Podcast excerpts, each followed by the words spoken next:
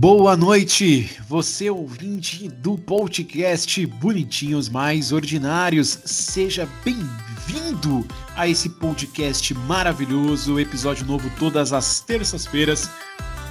E você escuta na plataforma que você achar mais interessante para sua vida estamos no Spotify, estamos no Deezer, estamos no iTunes e também estamos no Castbox FM, que é uma plataforma voltada só para podcasts. Lembrando que os bonitinhos mais ordinários faz parte de um movimento chamado Podcasters Unidos, que é uma união de, aí de podcasters undergrounds, né, que são podcasts ainda não tão conhecidos assim, que estamos juntos.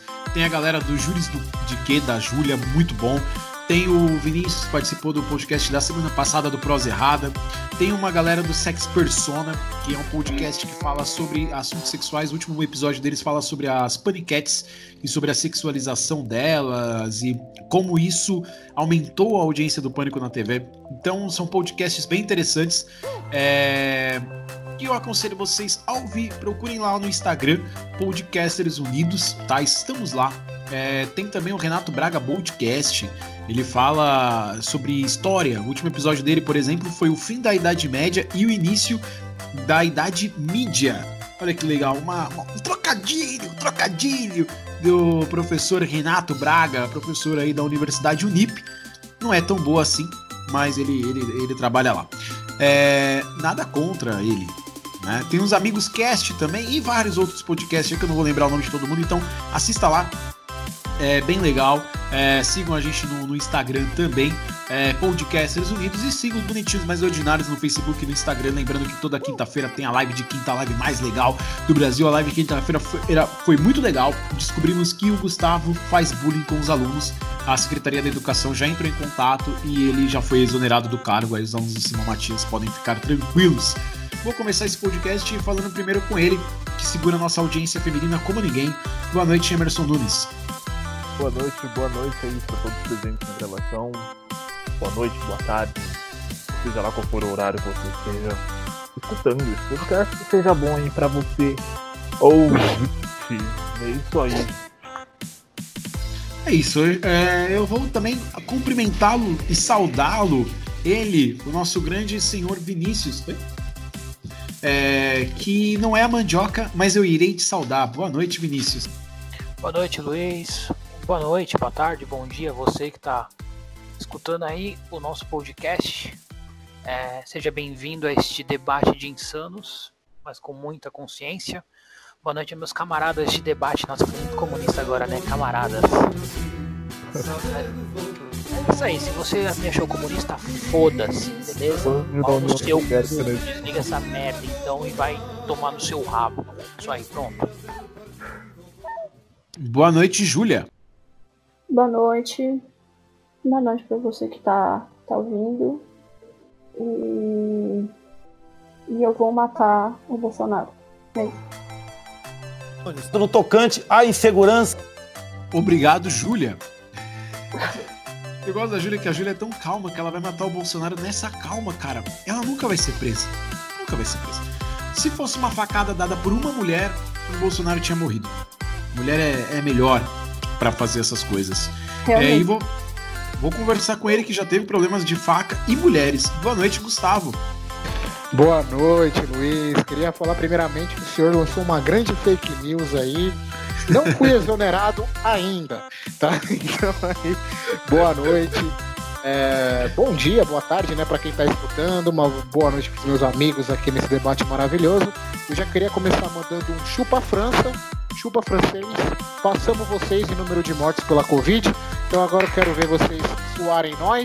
Quando algum francês pedido vier zoar você, brasileiro, falando sobre a Copa de 98 ou a Copa de 2006, joga esse dado na cara dele.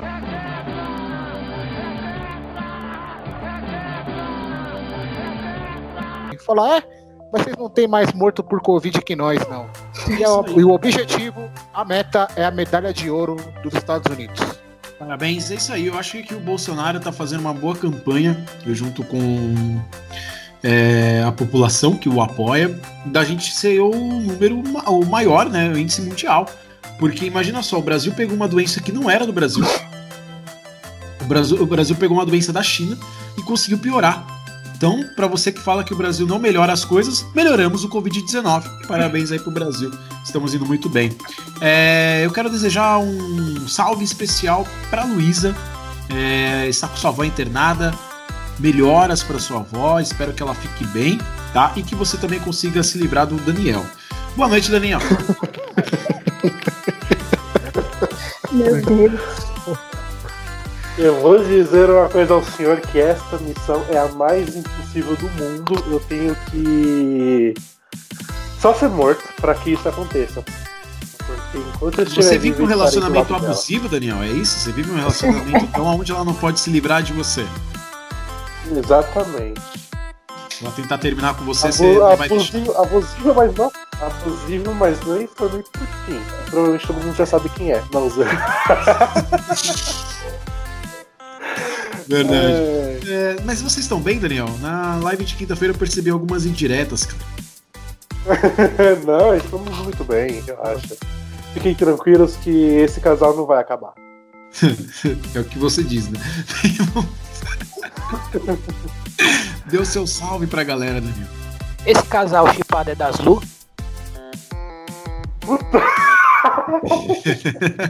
Boa, boa. Essa foi boa, velho. Essa foi boa. Não, foi bom, foi bom, foi bom. Pô, pô cara, se, se o- agora se vai o Daniel ser. se chamasse, se, se o Daniel se chamasse Douglas, esse casal chipado seria um jogo, né? Ludo. Parabéns! Você acaba de ganhar o diploma de gênio da criatividade! Meu Deus. Boa, boa. Boa. Essa eu não entendi, cara. Cara, você nunca jogou Ludo? Cara, é, assim, quando, quando você compra a dama, geralmente do outro lado do jogo da dama tem um Ludo. Tem o Ludo, é. É, você nunca jogou Ludo? Ludo, Ludo real. Ludo real. Se- se- sempre É achei que fosse, bom. sei lá, um- uma contracapa só da dama. Nossa, você não teve infância, cara. Ludo é mó legal, mano. É, tipo, tem, você tem os. Tem que fazer os quatro pininhos chegarem no centro pra você ganhar. Exatamente. É, mano. Pô, Ludo era legal. Aí só pra quem já jogou Ludo. Muito bom. Jogos de tabuleiro são legais. Que jogos de tabuleiros você mais gosta, Júlia? Eu sou péssima no xadrez, mas gosto sim. Inclusive, saudade de jogar. Isso aí. É, qual jogo de tabuleiro você gosta, Emerson? Cara, eu acho que o jogo que eu mais gosto não pode não posso necessariamente dizer que é de tabuleiro, né? Que é o Pinga Pong. Não, eu falei jogo de tabuleiro, é, Emerson. Não. Ping-pong não é. Ping-pong não é de tabuleiro, Emerson. Depende, se você jogar em um tabuleiro. Ou Jogar na- xadrez shot, por exemplo. Já jogou? Qual? Xadrez shot. Xadrez, xadrez é um jogo de tabuleiro. Xadrez Shot é um jogo muito bom. É, E você, Vinícius, qual é o seu jogo de tabuleiro favorito, cara? Dama. Muito bom. Ah, e você, É Daniel? o único que eu sei jogar. é Nossa, é, qual é o seu jogo favorito de tabuleiro, Daniel? Autoestima, autoestima tá lá em cima, hein? Cara, eu gosto de Batalha Naval e War. Ah, o War entra como tabuleiro? O War entra como, Sim. o War entra como tabuleiro, mas Batalha Ah, então Naval é- é tabuleiro? O War, War beleza, então eu tô Ah, com é War, mano. jogo. Batalha Então, Naval é tabuleiro? É, então Ah, depende de Eu acho que é tabuleiro. É. Não, o War é tabuleiro, Tem, mas Batalha não, Naval não é Batalha tabuleiro. É de tabuleiro. Não, ah, não é tabuleiro o Batalha Naval. Tabuleiro é um jogo de tabuleiro. Você monta a, a- a Batalha Naval, você tem dois tabuleiros, não é um tabuleiro assim. War a gente aceita. Cara, eu, eu tenho um grande trauma de infância, que é nunca ter um jogo da vida. Grande trauma, sempre quis, sabe? Mas meu jogo de tabuleiro é Ô, dó. Meu jogo de tabuleiro favorito que ninguém falou, jogo esquecido esse, jogo que sofreu, jogo aquele jogo que na minha época raiz, você começava a jogar na segunda e acabava na sexta-feira, Banco Imobiliário, cara. Da Porra, Mattel. eu ia falar esse, hein? Tabuleiro. Aí, Batalha naval. Então, é Batalha, tabu- batalha Exatamente. naval. Segundo o Wikipedia, é tabuleiro. Ah, então tá bom então. Então a gente aceita. Mas, cara, é, banco imobiliário, hoje em dia tem um moderno, né? Que é um cartão. Né? Você põe o cartão na Monopoly. maquininha, é, e já vai descontando. Mas na minha época, velho, a gente comprava o dinheiro. prédio. Era, era dinheiro e era tipo assim, você começava com dois mil reais e o mais, o mais alto que você podia cobrar de, de aluguel era 300. Mano, era uma semana jogando banco imobiliário, velho. Era uma semana, o bagulho acabava, cara. Era. Bons tempos, bons tempos. Os jovens de hoje em dia não, não sabem o que é jogar banco imobiliário é, de três dias. No programa de hoje, a gente geralmente começa com a pauta mais leve. Só que essa semana a gente não conseguiu. Infelizmente, o cenário atual do Brasil e do mundo, ele pede um programa um pouco mais sério, sem aquela pauta mais, nossa senhora, pediram pra Xuxa cantar quem quer pão na hora do sexo, sabe? Não vai ter isso, a gente vai já começar pela notícia mais leve. E quem quer pão com a hora do, na hora do sexo? É. Ah, depois do sexo eu sempre quero pão, cara. Não, não. Segundo a Xuxa. Oi? Segundo a Xuxa. Vocês acham que foi o Zafir? Que foi o Van Damme? Não. Que foi o Van Damme. Pelé? Que foi o Senna? A Xuxa ficou com o Van Damme? Quando ele veio no Brasil, É? Chocado. na casa dela. Acho que foi, Sabia. acho que foi a Xuxa e a Gretchen que o Madame ficou. Não, legal. ele ficou de piroca dura pra Gretchen. Mas ele veio pra ficar com a Xuxa. Ela considerava ele pra ser o pai da filha dela. Olha, o Nelson Rubens aqui, hein? Eu aumento, mas não aumento. É, não, a história que tem é que ela considerava ele pra ser o pai da, da Sasha. Só que aí ela acabou descobrindo o histórico de drogas dele e acabou desistindo. Ô, Vini, e tem outra história também que pouca gente sabe. Você falou da Xuxa escolher o Van Damme pra ser o pai. É que Michael Jackson queria que a Xuxa fosse mãe de algum filho dele. Na época que ele namorava a Lisa Presley lá, diz que a loira que ele queria não era bem a Lisa, a Lisa Presley, era a Xuxa. Meu Deus. Isso aí, Xuxa, Xuxa fazendo grandes sucessos, né? Michael Xuxa e Jackson. Michael Jackson juntos seria o Xuxa. Seria só para baixinho mesmo, né? Com certeza. Eu achei essa, eu achei essa piada ofensiva. Eu achei essa piada ofensiva, Vinícius. Eu em nome, eu em nome do podcast Bonitinho mais Ordinários, peço desculpas aí a toda a, toda a base de fãs de Michael Jackson por essa piada de humor negro, um humor ácido do senhor Vinícius Pimentel. Quero dizer que não é a nossa visão, tá? Não é a nossa visão. Muito obrigado. Alguém resgata a Júlia que ela tá morrendo na casa dela. Vinícius Pimentel maldito, cara. É que agora eu lembrei da, da imitação do, do Eduardo Servit fazendo no Pânico na TV. Vocês viram a imitação dele Não. como Michael Jackson? Que Mano, muito é- engraçado. Eu já, Quem já- quem ela tá falando? engraçado. Quem é esse. Eduardo? O Edu Stablet. O, O César Polvilho, pô, o Fred Fred. Mercury o prateado. Fred tá, Mercury o prateado. Fred Mercury prateado. É, só, É, ele imitando o Michael Jackson, gente, é muito engraçado. É O muito, Poderoso muito Castiga, né? Ele era o Poderoso É. Castiga. Mais ou menos. Então, Foi, na, foi, na, foi naquela imitação lá que é, ele tá sendo entrevistado pela Marília Gabriela. engraçado. Isso. Puta, essa é boa. mano. Tipo, ela pergunta: demais. qual é o seu doce preferido? Ele, é de moleque. Criança Esperança.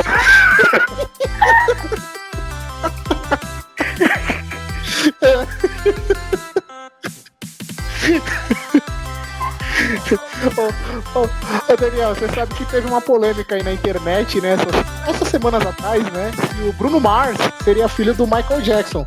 Cara, é simples, velho, pra fazer esse teste. Bota uma criança na frente do Bruno Mars, cara. Se ele sentir alguma coisa, é filho.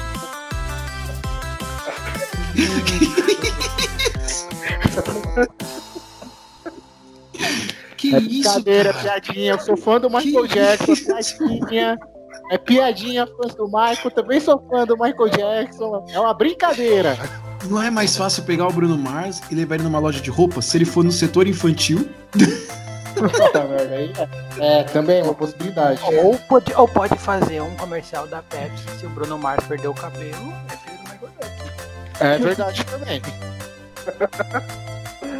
Muito errado. Esse programa ele começa muito errado, cara.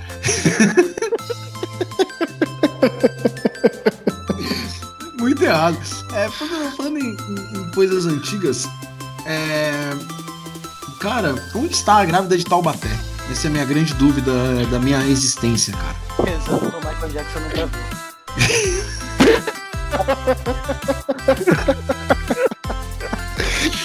Mas, é, mas vocês acham, é, Gustavo, você acha aí que, que o Bruno Mars poderia ser filho do Michael?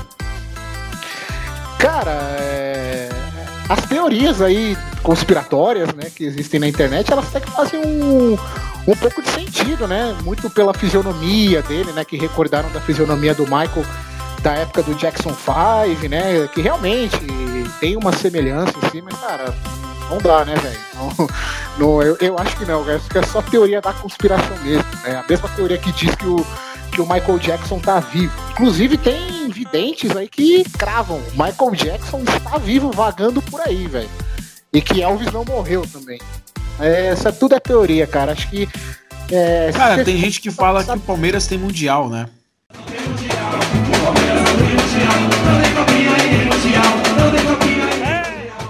Ah, mas tem mesmo, ué. Daí Mas é tem que o primeiro mundial é do Palmeiras. Tem gente que fala Ah, que o Júlia, Bolsonaro não é fascista. boca você também. É. Como é que é? Tem gente que fala que o Bolsonaro não é fascista, então. Não, é. Tem é, gente pra tudo nesse mundo, né? E o triplex não era do Lula, né? E o, e o triplex não era do Lula. É, então. Que o sítio, Oh. o sítio de Atibaia não era do PT. É, a Lula, a NASA lançou um, um, um- lançou o quê? Um satélite, né? Não, foi Foguete. um foguete. Foguete tripulado. Isso. Sim.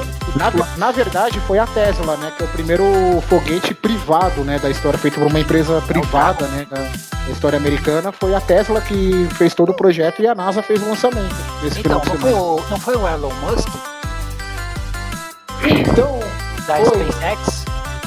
A SpaceX Então. não. Eu só sei do Elon Musk. Agora, se ele trabalha na Tesla, eu não sei.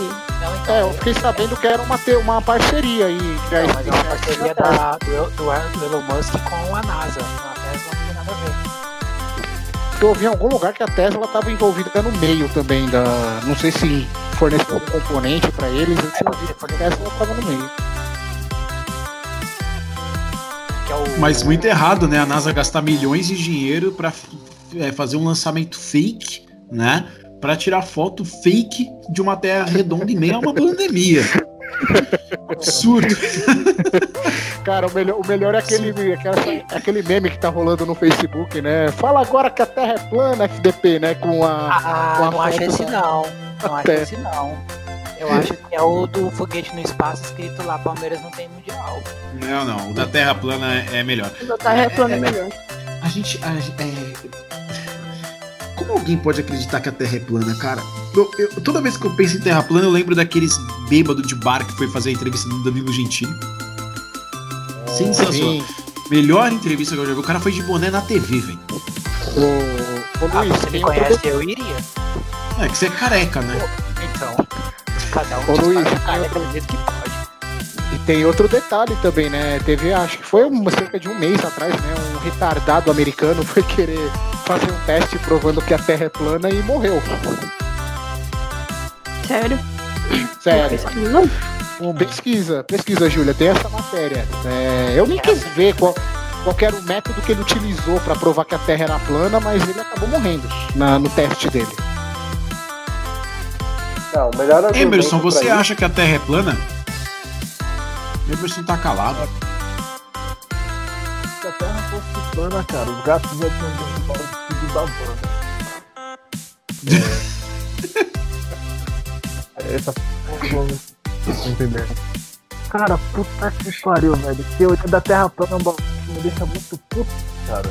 Foi o foguete, gente. Que foguete?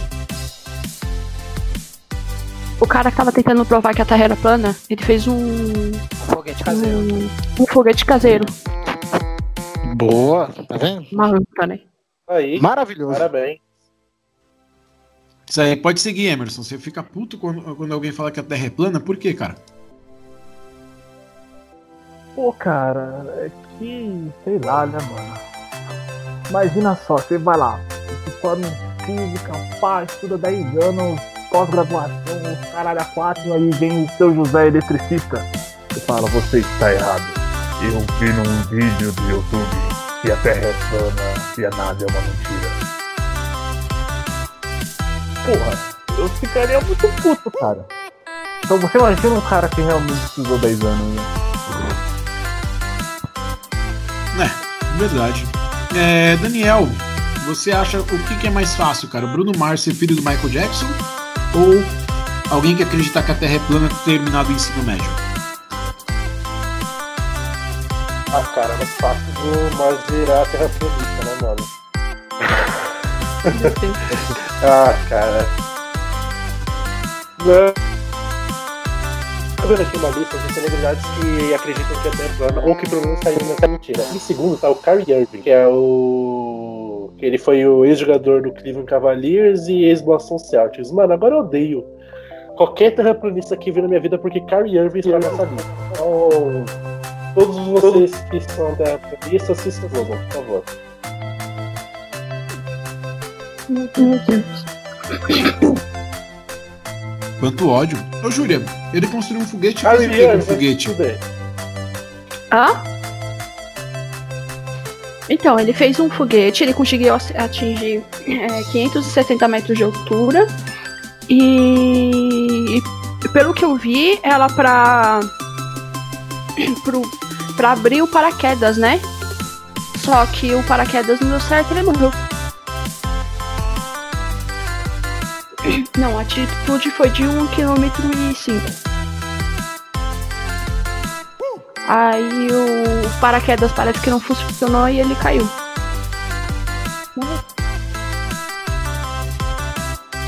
Menos um, né? Na hora que ele caiu pro inferno, será que passou aquela cena do episódio do pica-pau? Do barco, do bal, do bal, bal, caindo, tá ligado? Se vocês lembram disso da cachoeira lá. É, Tá, lembro. Eu não lembro a fala. do barril. É, as cataratas do barril. Bem, é, vamos falar da PL 2630-2020, que é o projeto aí que visa combater as fake news. Algumas pessoas dizem que isso pode aí atacar a liberdade de expressão. Outras pessoas dizem que é o comunismo que espalha as fake news. Outras pessoas dizem que o Senado quer aprovar as peças, a, pressas as leis porque o, o Senado é comunista. As outras pessoas não concordam apenas porque elas votaram no Bolsonaro. E os demais eram robozinhos do Bolsonaro compartilhando fake news. É, Gustavo, essa lei é muito importante, cara, porque a gente teve aí o Donald Trump, né, que usou de fake news para ser eleito aí nos Estados Unidos, né? Principalmente usando o Twitter, né? Mesma fonte que alguma outra pessoa usa muito no Brasil. Pois é, cara, e, e há relatos aí, né? O próprio Trump ele tá ameaçando de querer impor sanções às empresas, né? Já que elas são elas são residentes né, lá nos Estados Unidos, principalmente naquela região ali do, do Vale do Silício, agora não mais, né? O Vale do Silício agora está espalhado por, por todo o território norte-americano, né? Então o Trump tá querendo atacar forte aí. Se eu tinha o Mark Zuckerberg aí, que tome cuidado que ele pode ser o próximo da lista do Trump, né? Cara, é, é aquele negócio, né? É, a liberdade de expressão vai até o certo ponto que tem que ela ultrapassa a linha do crime, né? Quando você profere ofensa, quando você profere é, expõe a vida de uma pessoa sem, sem nenhum pretexto, né? Quando você fere a honra e a imagem de uma pessoa pelo simples objetivo de querer destruí-la, né? Então isso aí já não é mais liberdade de expressão, né? Quando você entoa também palavras de ordem antidemocráticas, né? Que é o que a gente tá, tá, tá vendo aí na, nas manifestações, em posts na internet também, isso não é liberdade de expressão. Né? Quando você pede, um, por exemplo, uma intervenção militar, que é o que está acontecendo aqui no Brasil, você não está sendo democrático. E a internet é um meio democrático, né? é o meio mais democrático de comunicação. Porque qualquer idiota, né, que agora, maldita inclusão digital, um monte de idiota vai lá proferir um monte de bobagem, né? E tem dos dois lados, viu, Luiz? Não é só do, do lado do bolso, não. Tem muito esquerdista fake newsista também, né? Vamos colocar esse termo. Porque tem muita gente, cara, que se aproveita. Porque a facilidade, né? A internet tem a facilidade da informação na praticamente tempo real, ali a dinâmica, a interação na palma da mão, né? Com os smartphones. Então a galera produz assim conteúdos dos mais absurdos, né? Vídeo aí é os terraplanistas que a gente tava falando antes. Então, cara, pra mim, super importante essa PL. Aliás, a galera tá rolando, se eu não me engano, acho que o Daniel pode até falar melhor, porque ele divulgou pra gente no grupo, é um abaixo assinado, uma enquete, né? Uma, como se fosse um plebiscito popular perguntando se o povo é contra ou a favor da, da, da dessa, dessa PL, né? Então, galera, vou votar aqui a favor lá, porque os robozinhos estão agindo. Eles foram diminuídos essa semana com a, com a operação da Polícia Federal. Mas os robozinhos ainda estão na ativa e estão bombando aí essa, essa enquete, digamos assim. Então, bota lá o, o seu voto no sim, porque é muito importante.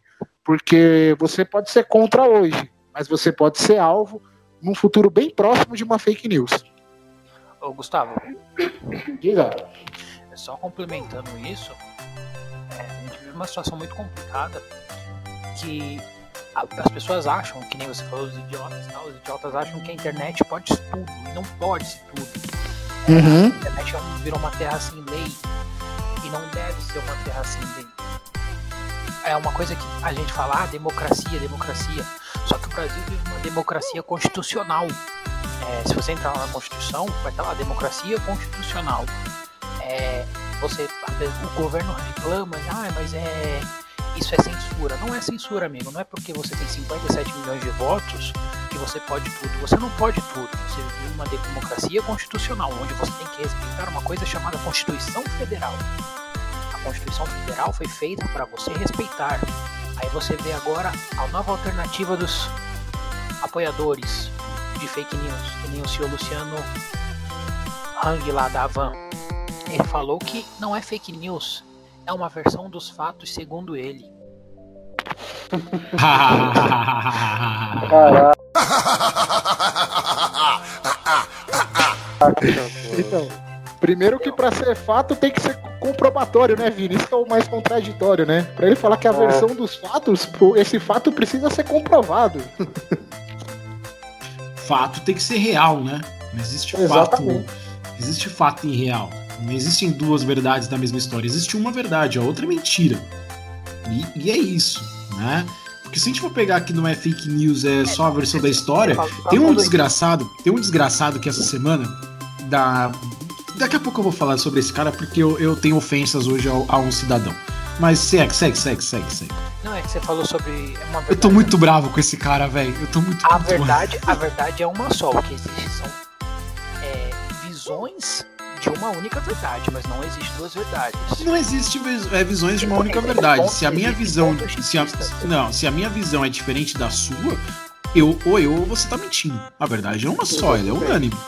Né? É como diriam, é, quando eu estudei direito na Uninove, eu fiz um ano, né? Não me formei em direito. Um professor meu disse, um professor de direito penal meu me disse o seguinte: existem três versões da mesma história. A versão que a pessoa, a primeira pessoa envolvida conta, a versão que a segunda pessoa envolvida conta e a verdade. Né? Exatamente. Exatamente. Só que é isso é, é uma história a cujo qual eu participo. Só que espalhar fake news é totalmente diferente, né? Ah, não, sim, lógico. Não, porque isso cai até. Isso que a gente pega, a gente pega até o direito penal, né, Luiz? Tudo bem, tem. É, olha só como nosso, como nosso país é bagunçado em relação, principalmente a essa segurança digital, né? Existe a tal lei Carolina Dickman, né? Que é contra os crimes digitais, mas que ninguém divulga. Ninguém sabe, por exemplo, os artigos que a lei possui, né? A delegacia de crimes eletrônicos, cadê? Quando você é vítima de, de algo que é. De, de alguma injúria, de alguma calúnia, de algum ato racista, enfim, que, que você sofreu via internet, tem que procurar uma delegacia comum. Mas cadê a porra da delegacia dos crimes eletrônicos, velho? Que, que era pra ser especializada nisso. Agora você vai ter que procurar uma delegacia comum. Quer dizer, uma delegacia que talvez já tá lotada, sobrecarregada de tantos crimes que acontecem. Isso eu tô falando numa vida normal, tá? Não agora nessa pandemia aí, que os números caíram, né? Mas em vidas, em dias normais, tá assim, mega sobrecarregado lá, tem tráfico, tem assassinato, tem estupro. Você vai ter que se preocupar ainda com crime digital, velho. Porra, cara.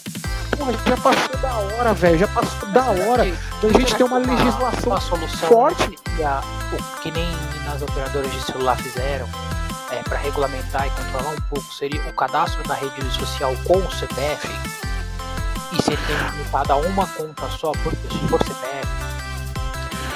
Pode ser, Vini, pode ser, porque o único filtro da, da rede social é a idade, né? Só que todo mundo mente lá na data de nascimento, né? Sim, não tem uma, É uma um- verificação. Só para completar o que o Gustavo É, estava dizendo, é, no Brasil, é, só para completar o que o Gustavo estava dizendo sobre as leis é, digitais, no Brasil tem alguns crimes informáticos, né? Que são os crimes digitais. Que é estabelecer que certas é, consultas é, é, surgidas com a tecnologia serão consideradas crimes. Quais são os crimes para o Brasil? A invasão de dispositivos de informática, aí pode ser qualquer dispositivo, né? é, interromper fraudulentamente o serviço telefônico, telegráfico ou de internet. Esses são os únicos crimes que tem. Tá? Pois é, cara. de acordo com a lei. Ah, quando a gente, por exemplo, a lei Carolina Dickman, ela não é uma lei é, que é crime, né? É um crime civil. E aí já é outra jurisdição, já é uma outra forma, porque, para quem não entende, crimes civis é, você não vai ser preso se você é, comete algum crime civil, né? Os Exatamente. crimes, os crimes que te levam à cadeia são crimes de punição penal. É, por quê? Porque aí entra naquela questão de é, danos à imagem, no caso da, da Lei Carolina Dickmann, mas crime mesmo, por Brasil, digital é só se eu invadir algum dispositivo ou se eu é, interromper o serviço telefônico, telégrafo, é, telegráfico, né? Ou o serviço de internet. Ou seja, se eu pegar e printar uma conversa minha com o Gustavo e espalhar, eu não tô cometendo um crime penal. Né? Se o Gustavo não me processar, ninguém vai. Ninguém vai fazer nada, porque como é crime civil, a outra parte tem que se sentir incomodada. Se ele não falar nada, nada acontece. Não, era, era isso, Luiz. Assim, você falou perfeito o seu complemento aí, falando da. Quer dizer, é até pior ainda, né? A, a lei Carolina Dickman, né? Porque ela não é uma lei penal, né? Então, uma lei civil. Porra, vai dar nada, velho. Quer dizer, a punição é, vai lá, faz um. doa 50 cestas básicas, então vai limpar o chão de um asilo ou de um orfanato, velho. Cara, passou do tempo, velho. Passou do tempo. O mundo evolui. Hoje em dia tudo gira em torno da tecnologia. Passou do tempo de se regulamentar questão de crimes digitais. O que é para ser mensurado como crime digital, o que é para ser mensurado como crime civil, já passou da hora de ter uma lei penal específica, dura, para crimes digitais. Porque é muito fácil você se esconder atrás de um avatar, ou então de não colocar sua foto, ou não se expor numa rede social e sair falando um monte de merda, e sair defecando um monte de coisa, e sair ofendendo todo mundo. É, é, é muito fácil fazer isso, cara. Então, passou da hora já. Passou da hora de ter, o, de ter um- uma lei firme mesmo, de agir criminalmente, de tratar criminalmente assuntos de ofensa, assuntos de injúria digital. Passou da hora, cara. Passou da hora. E a cadeia, velho. Cadeia e assim, um, um- anos e anos, se possível, dependendo da gravidade da ação. Gustavo, Só um detalhe, gente, é, fala- já que a gente tá falando sobre crimes virtuais, nesse momento que a gente tá gravando esse podcast, a hashtag aí, a segunda tag no Twitter é Alexandre Frota na cadeia, porque ele apoiou as manifestações que tiveram no domingo, dia 31 de maio. E aí é, ele é o segundo, é a segunda Ah, tag mais falada no, no- no Brasil. No- em São Paulo, ele é o principal assunto. No Os Brasil, estão agindo, né, Luiz? no, no Brasil, o principal assunto é Anonymous, seguido por Frota na Cadeia. São mais É, de 6 mil tweets. É, diz que o Anonymous vem aí com bombas, né, durante essa semana aí. É, Começa disseram a- que a princesa Diana lá tinha algum negócio de exploração sexual infantil. Então, na verdade foi que ela descobriu que a família real britânica estava envolvida com exploração infantil, assim como o senhor Donald Trump foi confirmado também que o Anônimo soltou, que também Foi. estão envolvidos com exploração infantil. E eles têm coisa do nosso presídio também, hein? Tem coisa do bolso. Eles falaram que tem coisa do tá ok também pra soltar. Eu tô esperando eles soltarem. É, o Anonymous é fake news. É isso aí, Vinícius. O que, que você acha dessa lei sobre as fake news, cara? Cara, eu acho super necessária. É, Chegou um momento que não dá mais pra, pra se aceitar os, crimes que vêm sendo feitos, cometidos nesse país. Eu só queria complementar o que Gustavo falou sobre a lei penal e a lei civil. Eu acho que não só essa lei da Carolina Dickmann não precisa ser revista e ser mais dura a pena, como todo o Código Penal brasileiro. É, se você for ver as leis brasileiras, elas são muito brandas para maioria dos crimes. Concordo, Vini. Boa. Se você for ver, tipo, tirando um, um sequestro ou um assassinato, e assim, o assassinato tem que ser divulgado pela mídia, senão a pena é muito mais branda. É, a maioria dos crimes passam com uma pena de 8 a 12 anos. E crimes graves. Ô Vini, nosso código penal é de 1945, cara. Então, 45. mudou Ele não teve uma revisão ampla, não teve uma revisão ab- absurda, minuciosa O saber o que dá pra... Penal, Não o teve. Código Penal ele era para ter tido uma mudança junto com a Constituição em 88. Exatamente. Porque- Porque assim, querendo ou não, o o Código Penal e a Constituição, em alguns pontos, eles acabam entrando em conflito. Em conflito. E aí você gera aquelas brechas de lei que deputados fazem pra, pra amenizar um lado ou um outro. Que é as tais emendas, né? Que é- virou tudo emenda, né? Emenda e MP, né? É. É, o que mais tem agora são as palavras da moda, né? É, Emenda constitucional e medida provisória, né? Então, é, tá cheio nesse momento. É isso aí. É, Júlia, qual é a sua visão aí sobre essa PL que pretende proibir de transformar em crime as fake news? Então, eu acho que já tava na hora de fazer coisas assim, né? Porque às vezes uma fake news, ela acaba com a vida de uma pessoa, tipo, literalmente. Vamos supor que eu solto foto de qualquer um de vocês, chamando vocês de estupradores, e eu quero que, sei lá, a justiça seja feita porque vocês, sei lá, me estupraram. É mentira. E só que tem gente do outro lado que vai achar que é verdade. E o que, que vai acontecer? Vai acontecer perseguição, é, vai vir pessoas atrás de vocês e possivelmente, quem sabe, até matar algum de vocês. Tipo, fazer a famosa justiça contra a mão. É, contra a mão não, a justiça com as mãos. Meu Deus. Isso porque. foi, foi mal, gente. Isso tudo porque. Por causa de uma fake news que eu inventei, porque sei lá. Sabe? Então, tipo assim, é, fora que também falaram que o, o Flávio Bolsonaro estava envolvido em algumas fake news, né? É, eu só não lembro relacionado ao quem. Eu lembro que eu vi por cima. E, e eu tenho certeza que, tipo assim, esse tipo de fake news não é tipo de fake news que a gente vê, tipo, no sensacionalista, sabe? Ou que o povo inventa que, por exemplo, o Bolsonaro foi fazer um teste de gravidez porque acha que tava grávido do Trump. Tipo, esse tipo de fake news bem que você sabe que tá na cara que é mentira, né? Então é. Acho que tá mais do que na hora de ter uma lei assim, mas também, assim, se for pra, pra me punir pela minha fake news, tem que punir também todos da, da alta cúpula, né? Resumindo, o Luciano Yang, né, o velho da Van, até mesmo se o Flávio Bolsonaro estiver envolvido nessa, em algumas fake news também já engloba, porque do que adianta a gente se fuder e eles não. Ô, ô Júlia, só complementando aí o que você falou, nesse domingo saiu uma matéria, né, no, no jornal no Globo, falando que há verbas de estatais, né, há alguns sites que disseminam fake news receberam verbas estatais, né, de publicidade, como Gustavo. Petrobras, Eletrobras, Banco do Brasil. Quer Gustavo. dizer, aí você- você já vê o nível. Fala aí, Vini.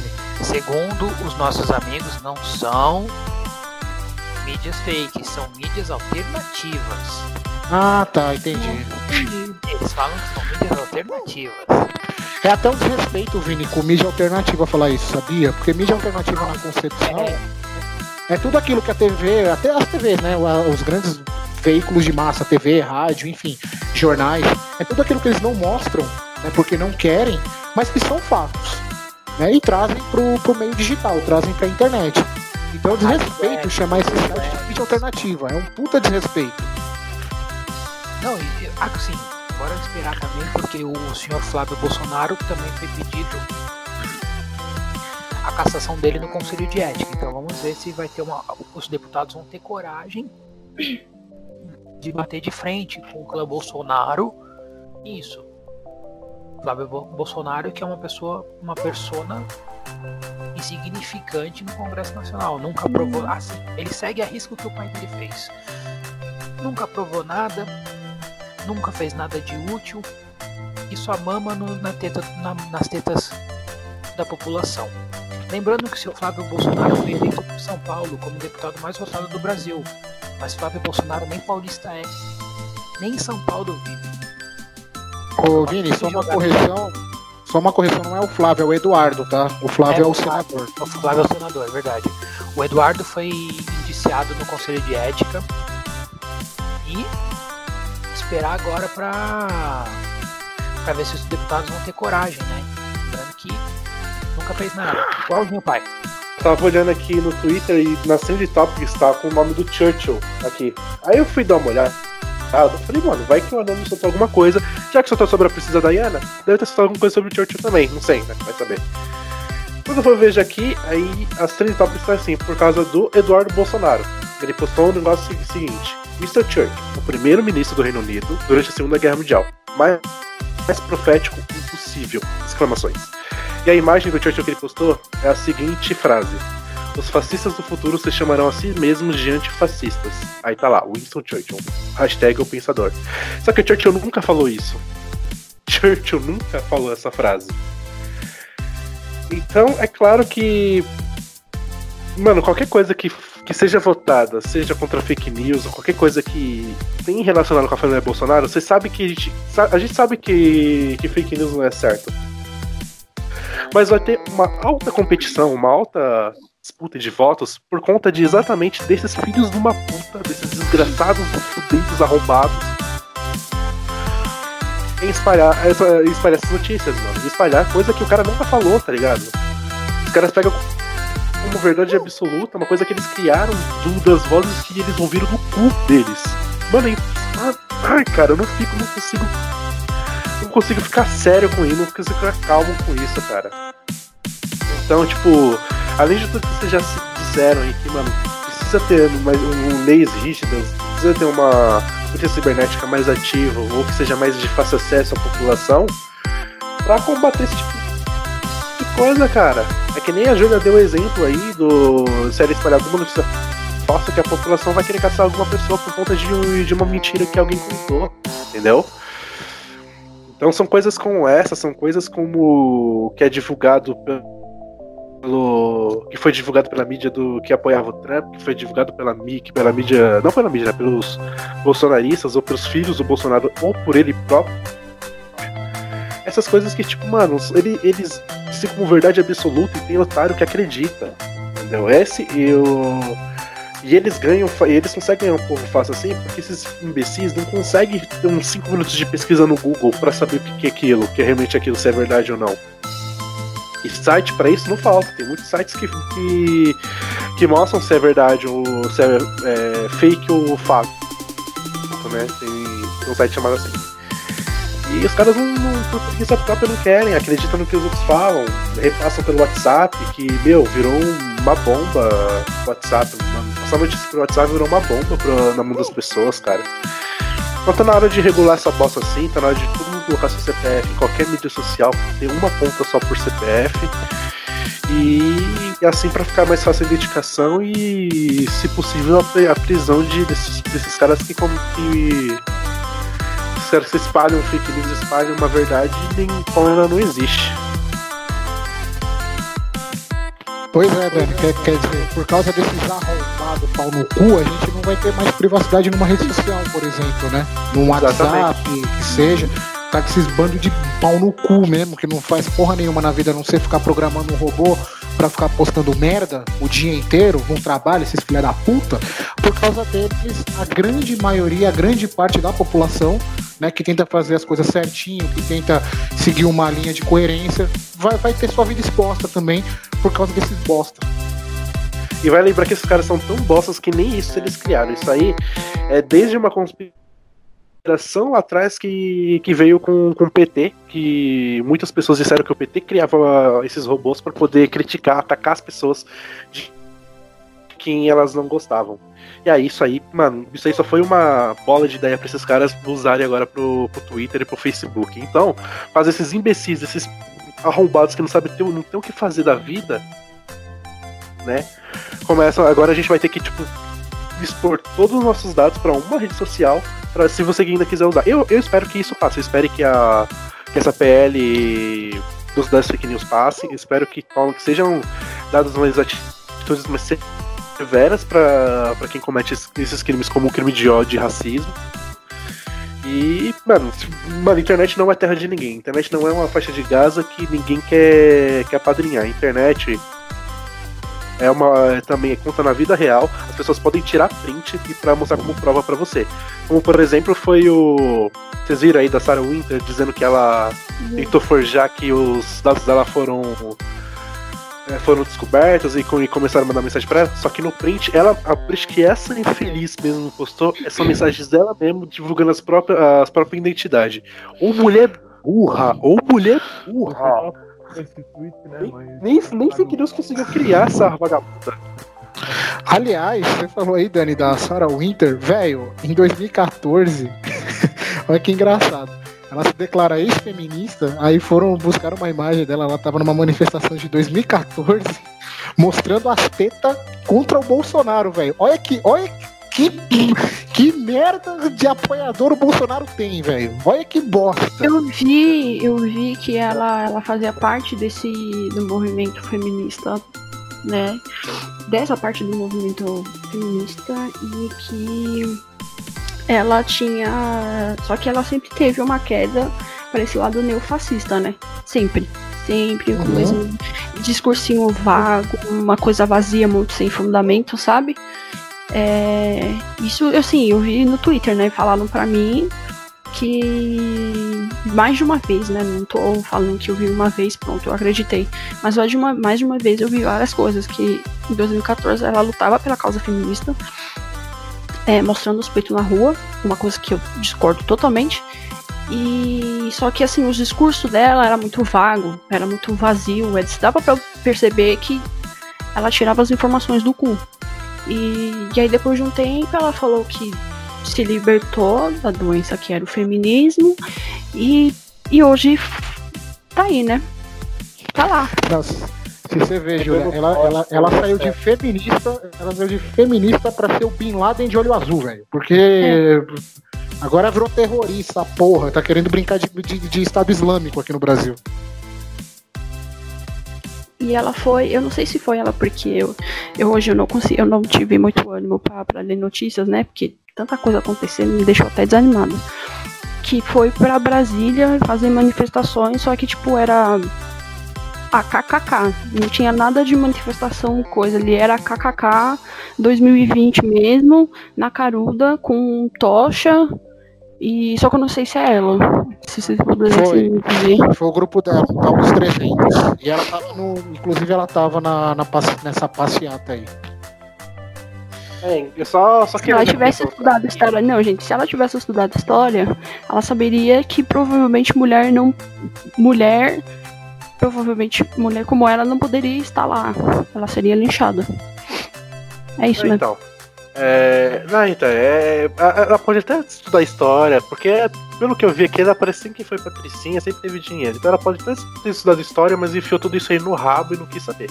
A pessoa, quando ela quer ser idiota, ela é e não importa os fatos que aparecem na cara dela. E só Lembrando que eu ainda não vi, mas creio, eu acredito eu que tem crente que apoiou essa atitude dela de sair com tocha e tudo mais. Falou, ó, vou te contar uma história. Vou te contar, é, eu espero que você saiba, se você não sabe, vai ficar sabendo agora. Que quando Hitler decidiu usar a suástica como símbolo da Alemanha nazista, a suástica ela veio também de uma simbologia religiosa, tá? Então não é só porque disseram que ela estava fazendo meio que uma simbologia aos 300 de Gideão que estavam passando lá, que é relatado em Juízes 7, que ela tá é santiana essa história, tá? Então até as piores coisas são cometidas pelas coisas que já que a Bíblia já apresenta. Não é só porque ela usou a Bíblia como base que não vai ser denunciado uma coisa ruim.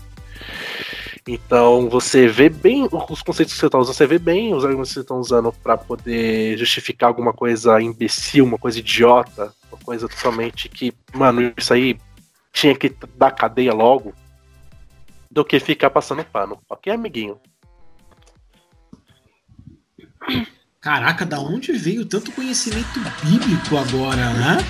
Vocês perceberam que, que o Daniel citou versículos da Bíblia, cara? Né? Ele soltou aqui um Juízes. e eu pensando, tem um livro chamado Juízes na Bíblia. Porra, mano.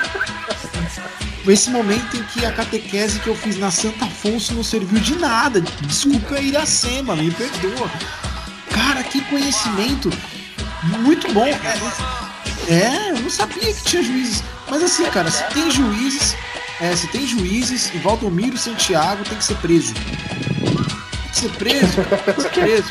Mas tem, Luiz, é do Antigo Preso. Testamento esse livro. Certeza. Ah, Com tá, certeza. olha que legal. Mas, ô Daniel, No Schmidt está escrito assim: é, Gilmar dos Santos Neves, capítulo 4, versículo É, 3. Tem uma Marília nesses juízes aí, ladrão, safado. Ô Daniel, mas eu, eu sei o porquê. O Gustavo acabou de explicar. Eles, é, a maioria das pessoas que, que defendeu esse ato aí são da bancada evangélica. E a Bíblia evangélica geralmente só tem o Novo Testamento. Então é por isso, eles não, não conhecem essa parte, entendeu? Eles não, não, não leram juízes, como o senhor mesmo recitou. Eles só Mas, conhecem. até, o- mas, gente, mas até os judeus que só tem as cinco primeiras, os cinco do Velho Testamento, que é Gênesis, Êxodo, Levítico, Números e. Deuteronômio, se eu não me engano, esses cinco, até, esse, até os judeus que só tem esses cinco, né, que a Bíblia é baseada só no Velho Testamento e nos cinco primeiros livros, sabe que, que se for tirar a teoria do meio do cu, tem que ter um fundamento, né, básico. Um- Uma coisinha bem mais estudadinha, uma coisa bem mais, sabe? Uma coisa refinadinha. Eu vou tirar a coisa do cu e foda-se. Daniel ultimamente ele tá bravo com a bancada evangélica, né? Porque na, na live quinta-feira ele tava bravo com os evangélicos. Hoje de novo. É, Daniel, você é evangélico, cara? Cara, sou, cara, mas isso não. Ah, então vai tomar no seu cu. Bem, é, Emerson.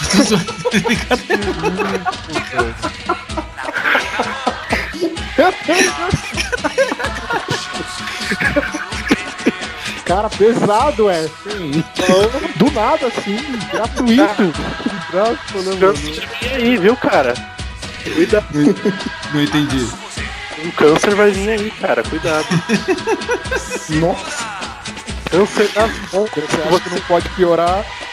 Ah, é. Ô Daniel, você como evangélico pode me dizer, Deus fez as plantas? Fez. A maconha é uma planta? É. Então tá bom. É... Pode seguir, cara. Desculpa, te cortei. Foi uma brincadeira, Daniel. Não leve pro pessoal, cara. Nada contra os evangélicos. Eu conheci, por exemplo, o Gustavo na igreja. É, mas Hoje- fala- lembrando que foi cientistas descobriram Ah, muitos dos cultos no Monte Sinai poderiam ter sido por causa de um- das fogueiras que eram queimadas com ervas que seriam cannabis, né? É lógico, dizem as lendas que Moisés é, acendeu uma Tava fogueira de maconha não. e escreveu os Dez Mandamentos. Mas é, eu já fui da igreja, cara. Eu conheci o Gustavo na, na igreja.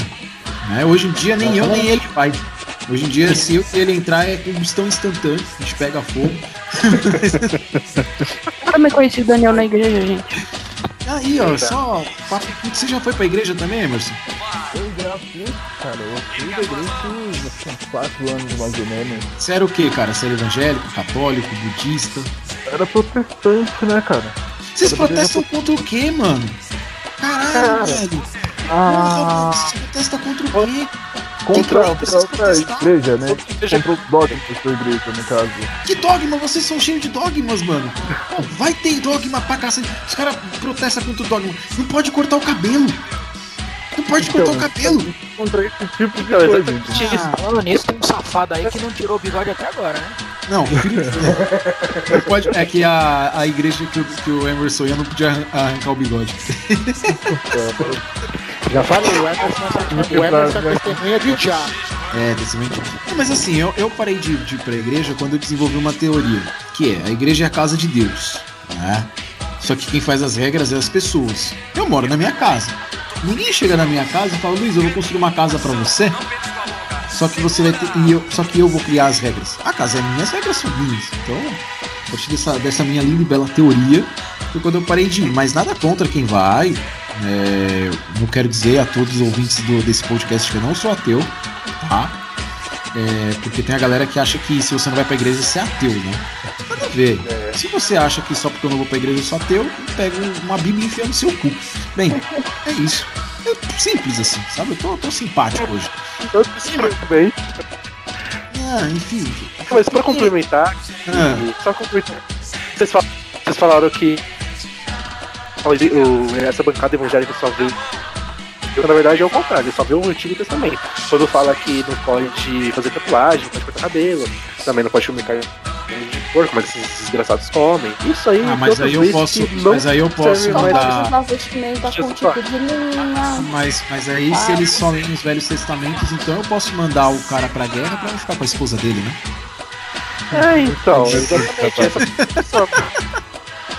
Não, foi ótimo ponto, Luiz, porque esses caras só vivem o, o, o Velho Testamento, mas não olha que essa ah, era só pro povo judeu daquele tempo. Era por tempo aquela as leis existissem. Agora a gente vive no Novo Testamento, onde já, tipo, já foi abdicado já aquelas leis, tá ligado? Aham. É engraçado, eu tô pensando aqui como que eu vou colocar o resumo desse podcast. Tipo, de Michael Jackson a, a Bíblia do nada, tá ligado? É, Vamos, vamos voltar. E vamos. Ah, É que na, Terá ca- e ainda ter um relato de racismo. é, eu tô tentando voltar pra pauta do fake news pra gente ir pro próximo tema. Não, tô, só- tô tentando só só. aqui, só, é, O problema é que naquela época existia um Deus, existia uma fé. Hoje em dia existe uma fé, não existe um Deus, porque o Deus desistiu da humanidade. Vídeo que tá acontecendo no mundo todo aí? Que isso, cara? Você nunca leu o, o Apocalipse? A gente tá na, naquela fase lá do falso pro- profeta. Que as pessoas acreditam que será o Messias e que na verdade ele é o falso profeta. É, a gente tá nessa. Se, que Messias for, for já. Eu quero É, te falar então, uma coisa, viu? A gente tá na, na- nessa época aí. Ah, Emerson, a gente ainda tá na, na, na pauta da PL, cara, que você não falou. É, qual é a sua opinião aí sobre a PL das fake news? A gente foi pra um, pra um lado religioso. O Daniel anda muito religioso ultimamente. Vocês, não, vocês repararam isso? Chama ele pra queimar um incenso. Com todo respeito. Bom, mas vamos pular. É, quero Não, falar- mas. Ah, Mas, o Daniel, o- Jesus foi o primeiro homem aí na manicure? Porque ele coloca o pé na bacia d'água lá. Se- É, pode considerar que sim, mano. Jesus era da hora, cara. Sensacional. Não tinha, não tinha preconceito. É, O que ferra é o fã, o fã clube, né, mano? Exatamente. Que- O que ferra é o fã clube que não estuda a Bíblia. É, é isso. Segue, Emerson, segue, segue. É, só quero fazer uma colocação aqui referente ao que o Daniel tinha falado. É, do uso né, do nome de Deus. Tem um texto muito bom de um teólogo da comunicação, é, que é o Theodor Adorno. Né, o nome desse texto é Propaganda Fascista e Antissemitismo, publicado em 1946. É, um pouquinho de história da comunicação. Pra quem não sabe, né, quando vinham surgindo esses novos meios de comunicação, aí surgiu uma turma de filósofos muito legal. Aí Adorno, Horkheimer, Paul Lazarson. É, nessa época, ironicamente aí é mesmo na época da ascensão de Hitler, né? Hitler, pra quem não sabe, no meio da comunicação ele sempre é estudado. É, se você vai, vai fazer faculdade de algum curso de comunicação, você vai passar por Hitler, por Hitler, porque ele é considerado a primeira pessoa a entender o funcionamento dos meios de comunicação e como eles poderiam servir para propagar ideias, né? Ah, dado a nova liberdade que vinha surgindo ali naqueles anos, né, na era de ouro do rádio, surgindo na televisão posteriormente depois ali. Ah, bom, o texto né, foi feito com algumas observações feitas pelo próprio Adorno no comportamento social. Ah, tem um trecho aqui. ah, não, vou citar só duas partes bem específicas. Ah, aqui. Todos os demagogos trocam os fins pelos meios, né? É, e falam sobre o grande movimento, né? O grande movimento que seriam as ideias deles, né? Os grandes demagogos seriam justamente as pessoas que levam falsas ideias revolucionárias. Ah, cadê? E ao fim, né, a fim de que eles possam demonstrar para todas as pessoas que eles vão atingir, né, para os ouvintes, uh, todas as pessoas que vão receber o, o comunicado, no caso. É, eles tentam sempre demonstrar, né, ao mundo que eles são patriotas, homens e mulheres cristãos temerosos de Deus e que isso os faz dignos da, da liberdade de tomar qualquer tipo de atitude e desejam doar as suas vidas ao seu lar, à sua terra natal, né, o que é, acentua o patriotismo a essa causa divina.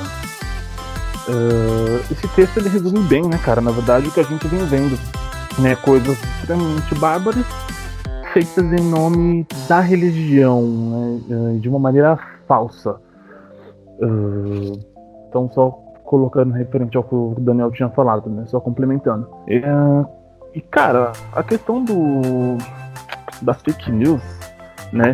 Em 2014, a Dilma Rousseff ela tinha proposto uma coisa que já era para o Brasil ter feito há muito tempo, que é regulamentar os meios de comunicação, né? Ou seja, é, encontrar uma forma legal, legítima, para que os instrumentos de comunicação, né? Uh, cumprissem, cumprissem uh, regras né, e tivessem aí deveres para com a sociedade também, para justamente para por fim de evitar a disseminação de ideias perigosas, de ideias, de ideias falsas e coisas do gênero. Uh, então, primeiro que já era uma coisa que o Brasil feito há muito tempo. Hoje a mídia no Brasil tem uma liberdade muito grande, né? não digo isso no, no sentido ruim, mas digo que tendenciosamente falando, a mídia, mesmo os maiores veículos de comunicação, tem uma tendência a propagar determinadas ideias, né? É, como posso dizer, que podem ser um pouco prejudiciais ao sistema democrático, justamente por não ter uh, uma regulamentação oficial, né? Isso inclui os meios de comunicação grandes, os jornais, a televisão, como também uh, o YouTube, né? YouTube que foi aí um dos grandes canais, né? Uh, de auxílio à campanha do presidente Bolsonaro, né? Porque para quem não lembra, né, o Olavo de Carvalho sempre se fez muito presente e é considerado um ídolo intelectual pela direita. Porém, quem é o Olavo de Carvalho? Velho? Ele é um cara que cursou até a quarta série, né? Hum, fez alguns estudos, é, mas nunca foi levado a sério dentro do, da academia. Então, a liberdade né, que a internet traz e dá voz a esse tipo de gente, né, uh, com más intenções, essa liberdade ela se torna prejudicial, porque você tem ali uma pessoa, né, propagando ideias sem muito fundamento teórico, mas com muito fundamento retórico, né? Então, sempre conquistou muito mais pela oratória do que pela lógica. E, ironicamente, esse ponto ele também uh, é citado nesse texto que eu tinha comentado do Adorno, referente uh, propaganda fascista e antissemitista. É, cara, então, é, por exemplo, o Instagram tem se mostrado muito efetivo né, no, no combate às fake news tem saído algumas notícias de que ele bloqueou bastante é, reportagens é, falsas, né? Hum, então, assim, a questão das fake news ela deve ser revista desde de regulamentar os meios de comunicação para que você evite que essas ideias cheguem uh, ao grande público, né? E também, né, quanto de outras formas, como por exemplo o CPF, o que é horrível, que fere um pouco a nossa liberdade e ao mesmo tempo contribui para um, um sistema democrático mais justo. Então, acho que hoje, no que acontece com, com as fake news, é um reflexo, como posso dizer, de coisas nós deixamos passar batido, assim como muitas, muitas outras coisas do Brasil são pelo mesmo motivo. Coisas que você vai deixando de canto e uma hora explode. Entende? Então, acredito que vai ser um processo extremamente importante, né? Todo, porque não vai ser somente sancionar uma, uma lei e vai combater as fake news, né? Mas evitar que retóricas com argumentações falsas cheguem também ao ouvinte, né? Que é o caso do, do Lavo de Carvalho. Né? Então, na verdade, vai ser um processo muito maior do que parece, é, porém muito importante. E acho que essas são minhas colocações. Para quem não sabe, eu cursei dois anos de comunicação e vou retomar no que vem. Então é um assunto que eu conheço com certa propriedade. Isso aí, o Emerson é inteligente, né? Um rapaz com, com, com palavras bonitas no seu repertório. Fica, eu fico até com vergonha de, de falar algo depois dessa lição de interlocução feita pelo nosso amigo Emerson. Uh, vamos entrar então aqui nas considerações finais do, do nosso episódio e junto com elas o nosso, o nosso último assunto, né? Que era para ter sido, na verdade, o assunto central desse lindo e belo, maravilhoso podcast, que é o seguinte: o mundo inteiro está vivendo um momento talvez histórico, né? E eu vi uma postagem dia desses que é engraçada, porque ela fala assim: como é cansativo viver um momento histórico. E a gente está vivendo, eu acho que um grande momento de mudança, né? Que é a grande revolta das pessoas contra as atitudes racistas que vem acontecendo, né? E que aconteceram sempre ao longo do tempo. Nós podemos dizer assim: nós vivemos numa, numa sociedade que, que sempre foi né, racista na, na sua origem, né? Uh, e, cara, aconteceu alguns fatos no Brasil que eles foram uh, talvez ignorados pela mídia, o que me assusta, porque é algo que acontece nos Estados Unidos, ele, ele vira destaque no mundo inteiro. E algo pior, na minha opinião, que aconteceu no Brasil, não. Né? Pra quem não sabe, é, teve um assassinato de um homem negro por um policial que o matou, matou o cara. É, deixou o cara sem ar, né? E filmou isso, né? O policial era branco, o cara que morreu era negro, e claro que, que foi pro racismo, até porque é, só quem é negro sabe é, que se você quiser, por exemplo, ir no shopping, você não pode ir de bermuda e chinelo, né? Porque o segurança vai te olhar torto. Se você entrar no mercado com uma mochila, o segurança vai te olhar torto, né? Se você estiver andando na rua uma hora da manhã e passar uma viatura da polícia, você não olha, né? É assim que seus pais ensinam. Lembro que meu pai falava, não olha pra viatura se ela estiver passando, porque se você olhar é bem provável que os caras vão te parar e vão te enquadrar e aí você vai ter que explicar que você estava chegando, sei lá, do seu trabalho ou da faculdade. Só que eles não fazem isso com o cara da Zona Sul, né? Eles não fazem isso com políticos. Tanto que o filme Tropa de Elite 2 chocou muitas pessoas, né? Na hora que o Coronel Nascimento faz um, um escolta que nem ele faz com as pessoas da periferia. Né? A gente tem dois pesos e duas medidas. E isso é, eu acho que está na hora da gente começar a, a repensar. Só que não talvez mais com palavras. De verdade, eu não sei se as pessoas elas conseguem mudar se a gente tiver um discurso bom, sabe? É, não adianta a gente conseguir lugares na faculdade, não adianta a gente ter médicos formados, o melhor, o maior jogador da história do mundo do futebol era negro, não adianta, né?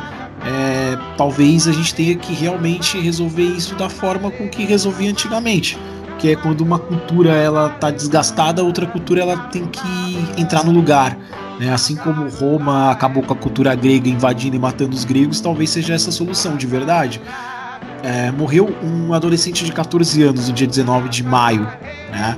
O cara foi morto na, na, na segunda-feira é, após ser atingido por um disparo durante uma operação policial no complexo do Salgueiro em São Gonçalo, né? Uh, no Rio de Janeiro. Uh, o nome do cara era João Pedro.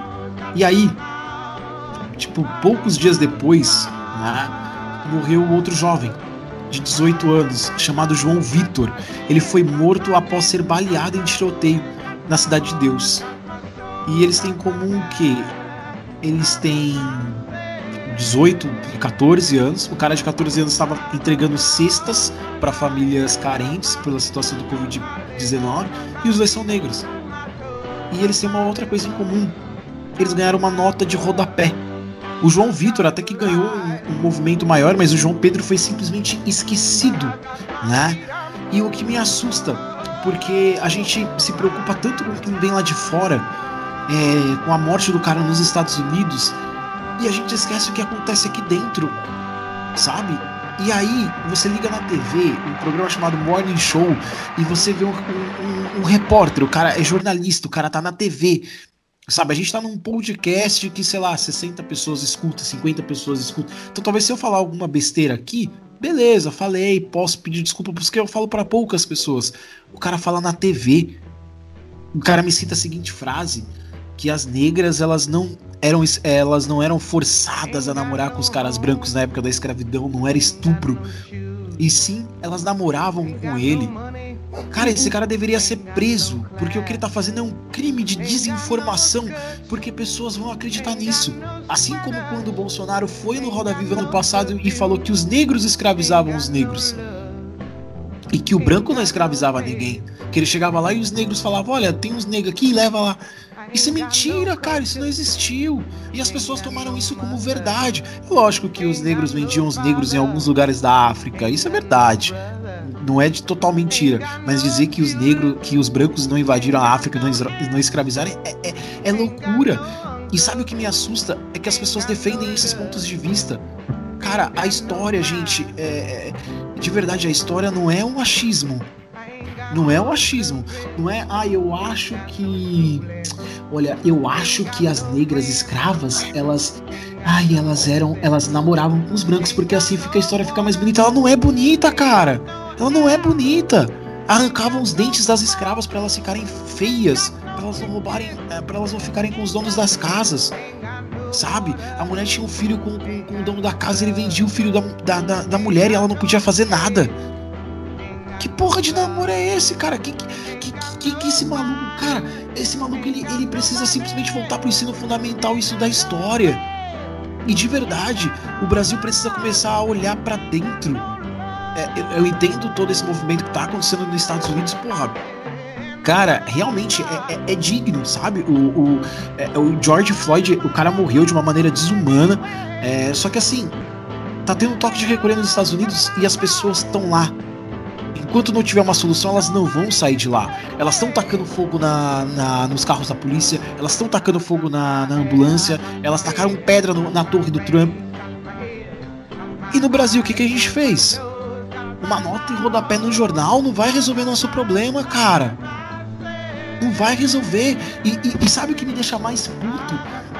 É que se você fala que, que o movimento negro precisa ser mais forte, forte aparece algum branco de Nárnia e fala que você tá sendo racista, irmão.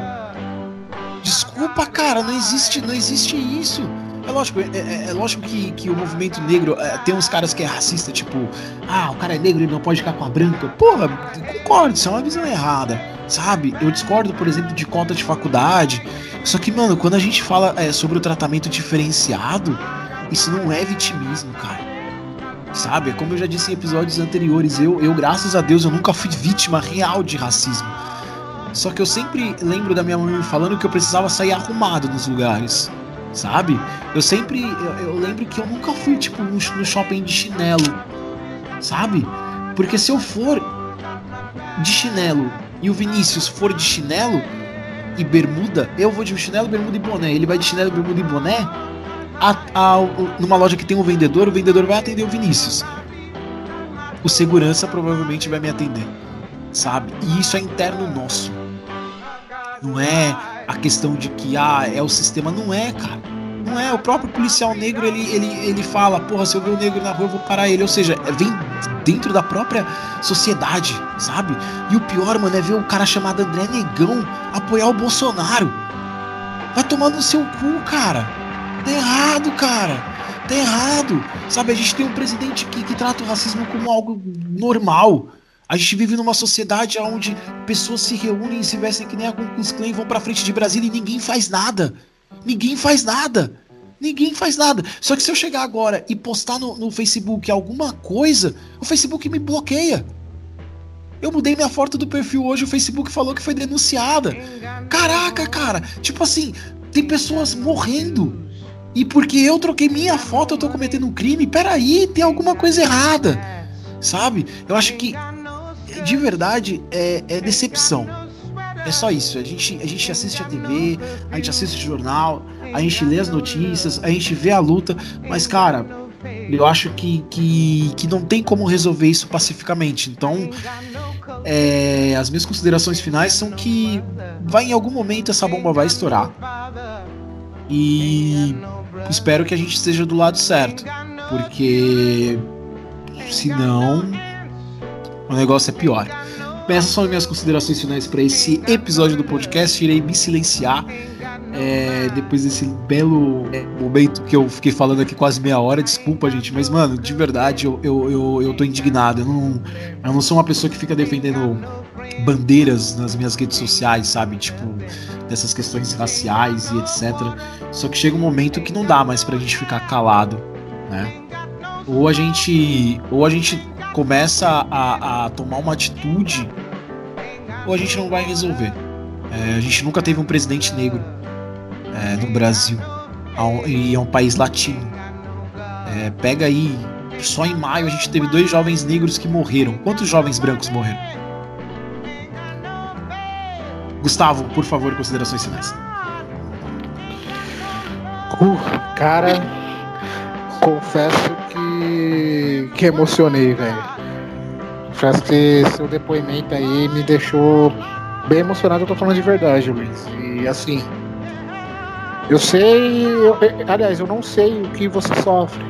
Né, o, a gente estava conversando, não lembro se foi no podcast ou se foi numa conversa informal, e o Vinícius falou uma coisa que é, que é bem interessante. Né? Acho que foi no podcast que o Vini falou que eu não tenho como falar sobre racismo, porque eu não sou negro, eu não sofro, eu não sei. A gente tem noção, mas quem é de cor mesmo, quem é negão, preto, zulu, é... enfim, a gente imagina, porque a gente vê o que está acontecendo, a insanidade que está acontecendo. E você tocou num ponto muito interessante. Sim, cara. E ainda falo uma coisa, Gustavo. É, talvez, tipo, uma, um desabafo meu, talvez por eu não ser é, mais escuro, tá ligado? Eu Uhum. nunca tenha passado por situações, entende? Tipo, eu entendo isso. Eu falo, mano, eu, eu sou moreno, né? De acordo com as pessoas. né? Eu não me considero moreno. Moreno, eu acho que moreno não existe. Eu não compro um lápis de cor e vem moreno, tá ligado? Eu sou Uhum. negro. Existe branco e existe negro. Eu sou negro. Vamos dizer assim, eu sou um negro claro. pra galera entender.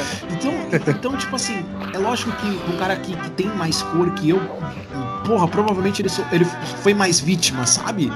É, Do que isso. Só que assim, cara, é. É errado de qualquer forma, sabe? É, eu, eu falo, porra. Sabe o que é engraçado? É que eu tenho que agradecer por nunca ter passado quando o estranho deveria passar. Entende? A gente É vive verdade. é muito errado, cara. Foi um bagulho que eu falei na live. Tipo assim, no Brasil a gente não resolve o problema. A gente cria uma. é, resolve uma. É, assum, ass- é, cria um, uma- uma- um jeitinho brasileiro pra resolver aquele problema que a gente não resolve. Que foi o bagulho que eu falei do cerol na pipa. Ao invés da gente resolver o problema com o cerol, a gente criou um negócio na moto que evita o motoqueiro morrer. A mesma coisa acontece com o racismo. A gente não, não tenta acabar com ele. A gente dá, dá oportunidade. Ai, vamos colocar negro no comercial. Ai, vamos colocar negro como protagonista da novela. Ai, vamos colocar o negro aqui atrás do presidente porque tem que mostrar que eles estão. Cara, não é estar. Não é estar. E quem não está lá? Ah, porra, mas e o Lázaro Ramos?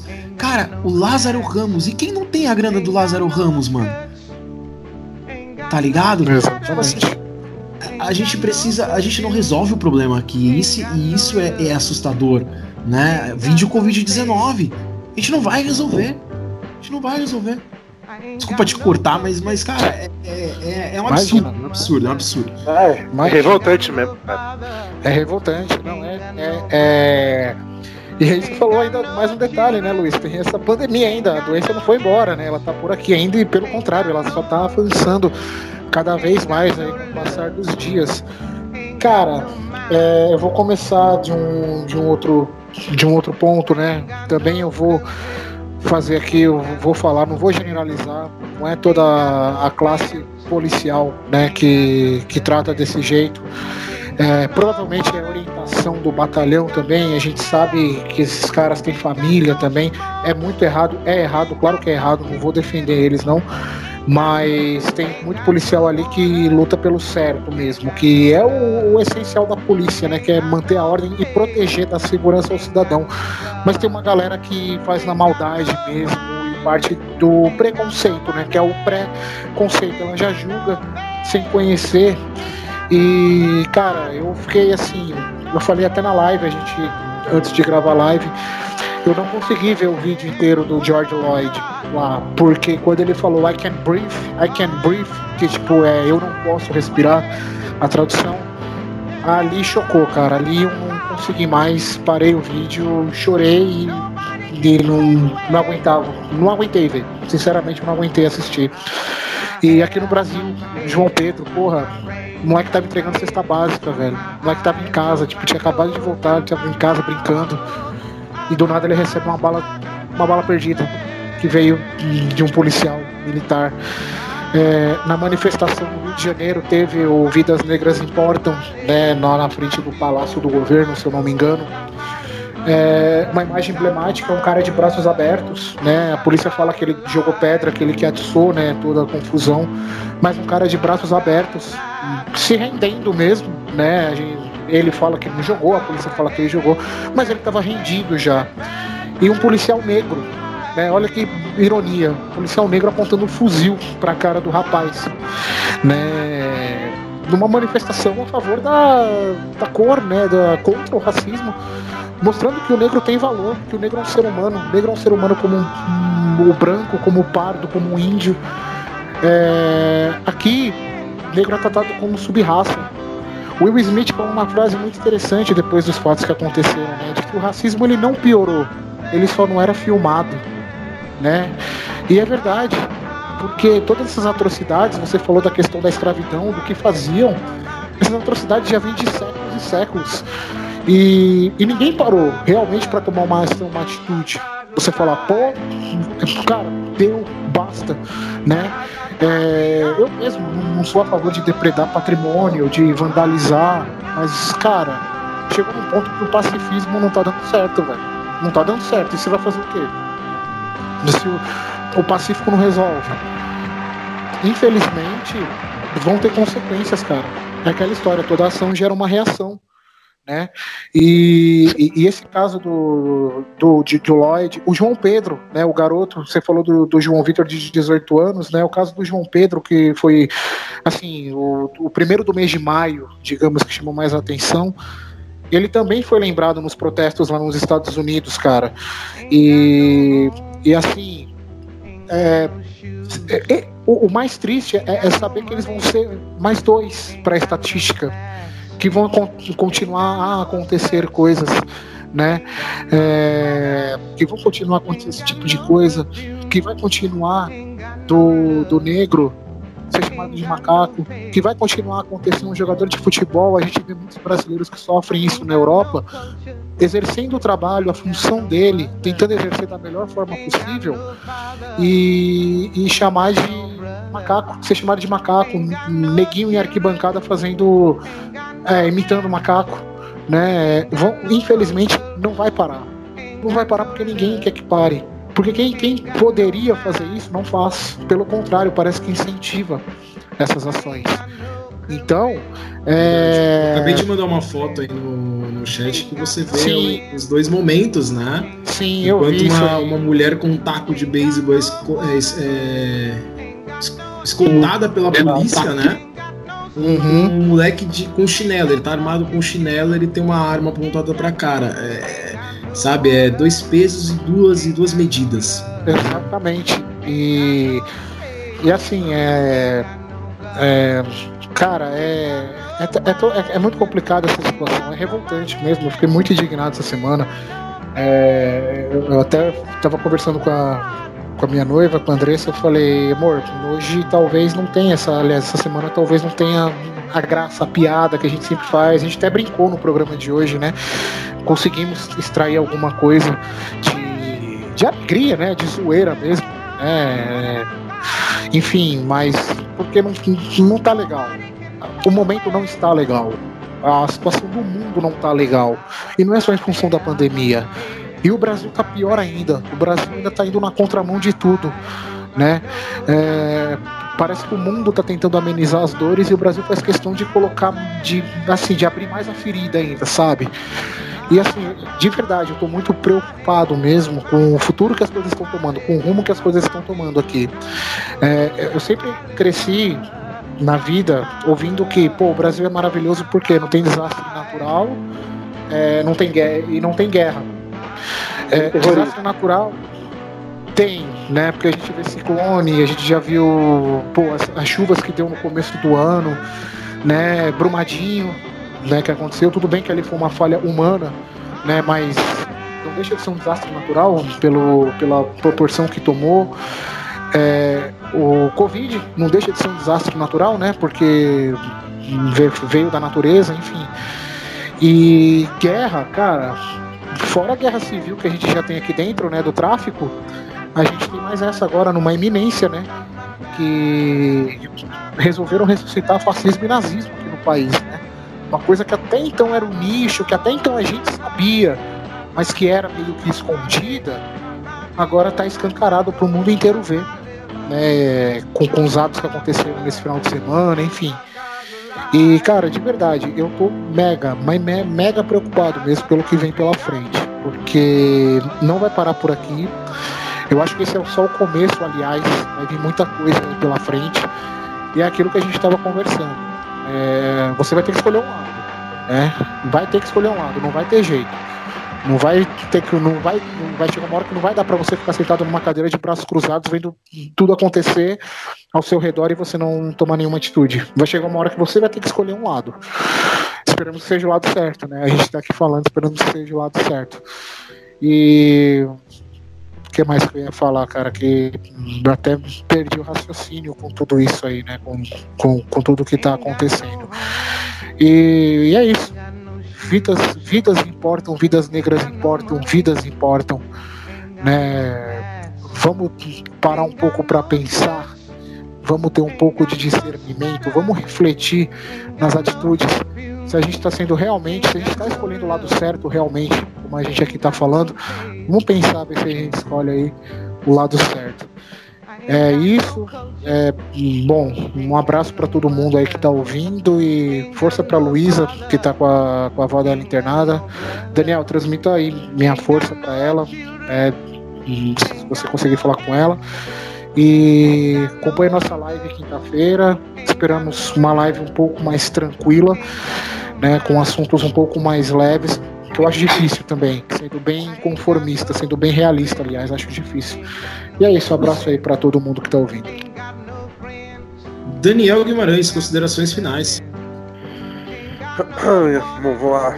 É, Acho sim, que esse vai ser, o final mais, vai ser o final mais pesado, né? Que, que a gente vai, já, vai.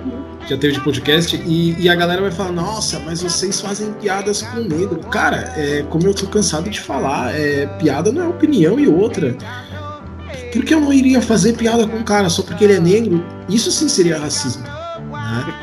Então. exatamente, é que nem é verdade, não. Pior que é verdade. Quando você fala que não pode fazer piada com deficiente, mano, o cara também é uma pessoa comum, cara, uma pessoa normal como a gente.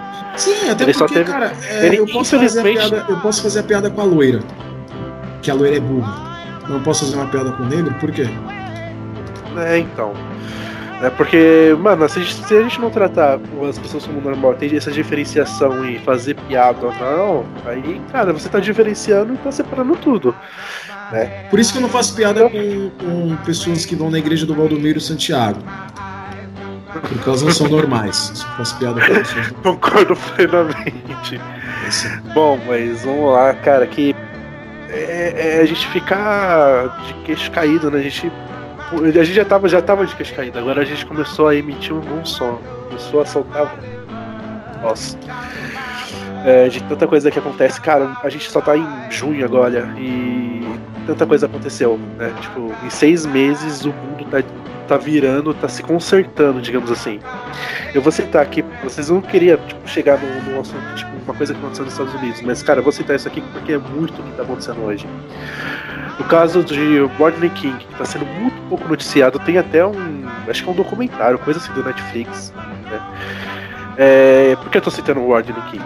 Como foi, aconteceu o seguinte. Na noite do dia 3 de março de 91, é, estava havendo uma perseguição policial na, em Los Angeles.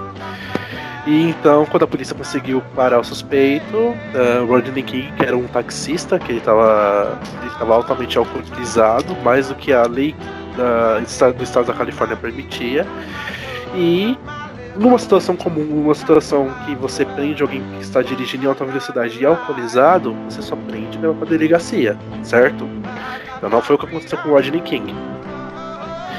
Uh, ele já estava. Tudo bem que tem, tem alguns momentos que ele fica brincando até, tipo, dando tchauzinho pro helicóptero, uma coisa assim, e a câmera da TV também passando. Só que o cara tava bêbado, né? Então ele não tava entendendo de si. Só que o que aconteceu com ele foi altamente brutal e violento. A polícia, ele já rendido, a polícia começou a espancar ele. A polícia começou a espancar ele de todas as formas, com cacetete, com chutes, com socos. E e isso tudo foi em, em numa rua, ou seja, foi público. Isso tudo foi filmado pela TV que estava passando. Isso tudo foi passou também em TV em rede nacional. Né? Rodney King ele foi aí, aí sim ele ele só precisava ser detido, mas ele ali foi altamente agredido. Ainda foi para delegacia. Passou-se um ano após o acontecido e os policiais já tinham sido afastados, eles foram julgados. E o julgamento foi passado em rede nacional, em rede ao vivo. Então, os quatro policiais que estavam no caso foram inocentados. Sabe por quê? Por falta de provas. Ou seja, o cara foi filmado sendo agredido de todas as formas, mas ele, o júri ainda conseguiu absolver o caso, absolver o, os acusados. Então, o que aconteceu naquele, naquele momento? O que aconteceu na cidade de, no, no, na cidade de, no estado da, da Califórnia? Aqui começou ali nos bairros do sul de Los Angeles, né? a população se revoltou. A população foi para as ruas, começou a se manifestar, quebrar é, vidros de, de loja, começou a, a ter um furdúncio total. E um, semanas antes do, do acontecimento do, do, do, caso ser julgado, um coreano tinha assassinado uma, uma jovem negra. Então, tipo, e eu, eu, não, agora eu não lembro que eu não, não, não, cheguei a ver o que aconteceu realmente com, com esse senhor coreano. Só que quando as coisas começaram a sair do controle e, e saíram demais do controle naquela, naquele dia daquele julgamento, o, principalmente as gangues começaram a atacar os comerciantes coreanos. É, também não é para mesmo porque os caras tipo mataram ali também em praça pública uma, uma jovem negra. E não foi só por um dia, foram por dois, três, quatro, cinco, seis dias. O estado da Califórnia teve que chamar a Força Nacional, teve que chamar os fuzileiros navais para poder tomar o controle da, da. Foram seis dias de ataques, já teve, teve, muito, teve assassinatos, foram 58 pessoas mortas, foram mais de 2.800 feridos, 3.100 estabelecimentos destruídos e causando prejuízo de mais de um bilhão de dólares isso tudo pela injustiça que acontece no mundo, porque a gente não, porque muitas, muitos países não punem o racismo como ele deveria ser punido. O que aconteceu na, naquele ano foi o seguinte: depois, quando cessaram as manifestações, o chefe da polícia foi preso, foi preso, foi demitido. Os policiais, os quatro policiais envolvidos no caso foram julgados de novo e dois foram presos. Os outros dois, eles foram inocentados porque disseram que eles não estavam ali, mas não participaram da agressão, mas também não fizeram nada para conter. Isso que eu acho estranho. O Rodney King, ele tá vivo, ele, ele, ele faleceu, acabou falecendo no ano de 2012, então ele recebeu somente 3 milhões e 800 mil de indenização pelo estado da Califórnia. E ele alegava que ele queria pelo menos 56 milhões ou 1 milhão por cada pancada que ele tomou. E depois de todo, e depois que um mês depois que se cessaram todas as manifestações, a, a, houve uma um, um, uma limpeza em massa da polícia de Los Angeles que era altamente corrupta e racista naquela época. E foram feitas uma limpa total na, na, na polícia de Los Angeles e, e, o que qual que foi a consequência disso? Foi a polícia mais exemplar que tem no estado uh, no país dos Estados Unidos a SWAT deles é exemplar. Então, tipo, mudou muita coisa na polícia, pelo menos. É, é é, foram forjado um caráter melhor para atender a população. E o que está acontecendo hoje lá, é, agora, tipo, aquilo só foi em Los Angeles. O que acontecendo hoje no, no país inteiro dos Estados Unidos é um povo que está cansado de ser oprimido. Se aquilo, se aquele, aquele distúrbio de 92, como chamam, não resolveu, tipo, mudar, não resolveu o jeito da polícia tratar as pessoas, então, eu acredito que esse vai ser o movimento do, dos negros no, nos Estados Unidos. Esse, eu acredito que esse vai ser o novo, novo movimento negro no mundo. Para que deixe claro que quando ainda se trata mais ainda de um policial, não é nem um civil, é um policial que está ali para servir e proteger a população, ter um ato daquele jeito, matar um, um cidadão norte-americano do jeito que, que, o, que aquele criminoso matou o George uh, George Floyd Cara, é, é, é, de se revoltar. E os caras, tipo, eu sempre vou contra a, a violência e manifestação. Só que, mano, dessa vez não dá. Se em 92 não mudou, agora os caras vão realmente mudar dessa vez. Eles vão. Eles têm. Eles querem ter voz, eles querem chamar toda a atenção do que tá acontecendo. E eu. E se, se um país de primeiro mundo como se julga os Estados Unidos, que sempre fica em cima do muro nessas, nessas situações mais críticas, né? se eles não mudarem agora, cara, ou vai ter acontecer uma coisa muito pior, porque os caras possam mudar o pensamento deles, cara. O racismo, só, só se, se tem pensamentos racistas já deveria ser considerado crimes contra a humanidade.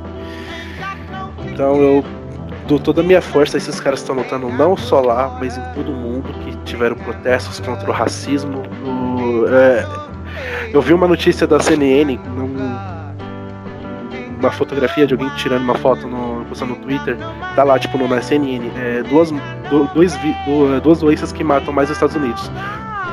Covid-19 e o racismo. E o racismo tá, já, já chegou no ponto que, mano, já não pode mais. Em 2020 já não pode mais existir uma doença chamada racismo. Então, uh, cara, os caras estão no total direito deles de poder se manifestar e se for para quebrar alguma coisa, porque se você clama que, ah, botar fogo nos assistes, você não pode reclamar dos caras atirando fogo em prédio, né? Então, uh, é, é, isso minha consideração final. Uh, a história de Rodney King é, procurem saber mais, tem um vídeo no YouTube explicando toda a situação, cara, e que isso não pode ficar assim, mano. E aqui no Brasil, a gente, se pelo menos um país de primeiro mundo isso aí mudar, aqui pode ser reflexo para que a gente mude. Porque se tem tanto babaca bolsonarista que coloca. É, que, que, que veste a bandeira dos Estados Unidos como se fosse sua pátria ali para defender o Bolsonaro, então que pelo menos esse babaca possa pelo menos aprender o que, que os caras lá estão fazendo é uma coisa séria, que é uma coisa democrática e que é uma coisa que eles estão lutando pela liberdade de contra a opressão policial que, que existem lá. E aqui no Brasil, cara, a gente tem que uma coisa que eu sempre falo, que o Brasil sempre teve espelhos afora, mas nunca apresentou aqui. Vídeo Covid-19, que é um formato que começou na China, e a gente conseguiu, conseguiu se espalhar aqui numa lista de um cara que veio pra Itália, né? De a gente tomar todas as, as medidas para que evitar essa doença, não, a gente só esperou acontecer e vamos que vamos. Então, espero, espero que as pessoas aqui no Brasil elas tenham consciência e comecem a entender que a gente não pode mais aturar racismo, a gente não pode mais aturar fascistas, nem nazistas, a gente não pode mais aturar esses imbecis querendo colocar uma verdade uma mentira como verdade absoluta no, no, no nosso país.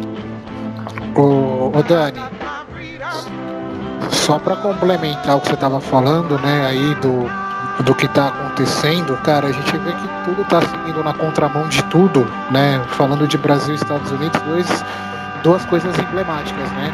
A primeira é o presidente não emitir uma nota sequer, não não ter, não dá uma, nem que seja uma nota de repúdio, vai, a, a nota que a gente tanto fala aqui no Brasil que que acontece só isso, né? Que não acontece mais nada. Lá nem isso teve, cara, do líder da nação. Não teve, pelo contrário, ele fez um post para elogiar a Guarda Nacional que está contendo os protestos. E, e, hoje, né, hoje, aliás, essa semana, né, domingo, essa semana, os Estados Unidos aumentou o envio de hidroxi, hidroxicloroquina para o tratamento aqui para o Brasil. Né? Agora o Brasil é o país que mais está recebendo esse medicamento, quando todo mundo já está vendo que a eficácia dele não é tão grande assim. Então a gente vê aí pelo caminho que vai, né? Os líderes das nações de Brasil e Estados Unidos, onde aconteceram aí casos emblemáticos de racismo é, nesse mês de maio, a gente vê o caminho que os líderes estão querendo levar. É, então, só complementando mais ainda que o Gustavo tá falando, sabe, o Gustavo, sabe que eu não- eu não vou esperar que essa nota de repúdio saia da, da boca dele, porque em 2016, quando o Colin Kaepernick, que eu já expliquei na, na live, um- ele foi um ex-jogador da NFL, um ex-quarterback da NFL, eh, ele começou a fazer protestos contra a repressão policial e contra a opressão da sociedade ao- com o povo negro, ele começou a fazer protestos silenciosos, somente ajoelhando durante o hino. Sabe o que esse desgraçado do Trump fez? Ele criticou essa atitude e mandou, e mandou que, os, que o- os, os donos dos times, né, das, das franquias da NFL, pudessem exonerar esse, esse sujeito e quem, e quem se sentisse ofendido no estádio poderia ir embora e pedir seu dinheiro de volta. Ou seja, eu não espero de nada desse imbecil. Eu espero de nada, exatamente de nada, de nenhuma ação boa do Trump. É, a gente torce para que passe logo ou que ele sofra impeachment ou que passe logo o tempo que ele tiver de cargo para poder para poder abrir eleição para pessoas que têm mais um intelecto maior do que o dele. Ô Dani, mais precisamente esse ano. Esse ano tem eleições para presidente nos Estados Unidos e as pesquisas apontam Pô, que o Joe. Biden, o Joe Biden, que é, foi vice do Obama, né, pelo Partido Democrata, já está a 10 pontos na frente na opinião dos americanos. E inclusive o Joe Biden ele participou de alguns manifestos antirracistas, inclusive fazendo o mesmo gesto do, do jogador da NFL se ajoelhando diante dos negros. Então aí a gente já Esse- vê quem, quem tem grande chance de ganhar a eleição. Antes das considerações finais da Júlia, só uma notícia. No momento em que gravamos esse podcast, é, já que vocês estão falando tanto dos Estados Unidos, o presidente Donald Trump está preso na Casa Branca dentro do bunker, né? É, aquele mesmo bunker que é mostrado nos filmes, porque existe um receio é, do, do da segurança da Casa Branca das pessoas que estão lá fora simplesmente invadirem. Né? Nos últimos instantes, o clima está mais af- aflorado lá e o Trump sabe que ele não pode reagir com fogo, né? Até por causa que é os, é os Estados Unidos. É, considerações finais. É, eu queria começar, é, começar dizendo que esse tipo de notícia de racismo deixa praticamente muito doente, porque a gente tá em 2020, sabe? A gente já. Meu, a gente já levou um homem pra lua. Teve gente que foi pra lua, essa semana mesmo, teve gente que já voltou pra lua, então se não foi pra lua, enfim, foi pro espaço.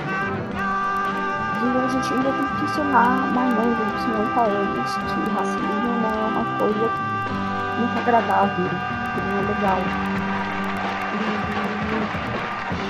E, tipo assim, eu nunca, nunca passei por racismo, até porque eu sou branca, tenho o privilégio de ser branca.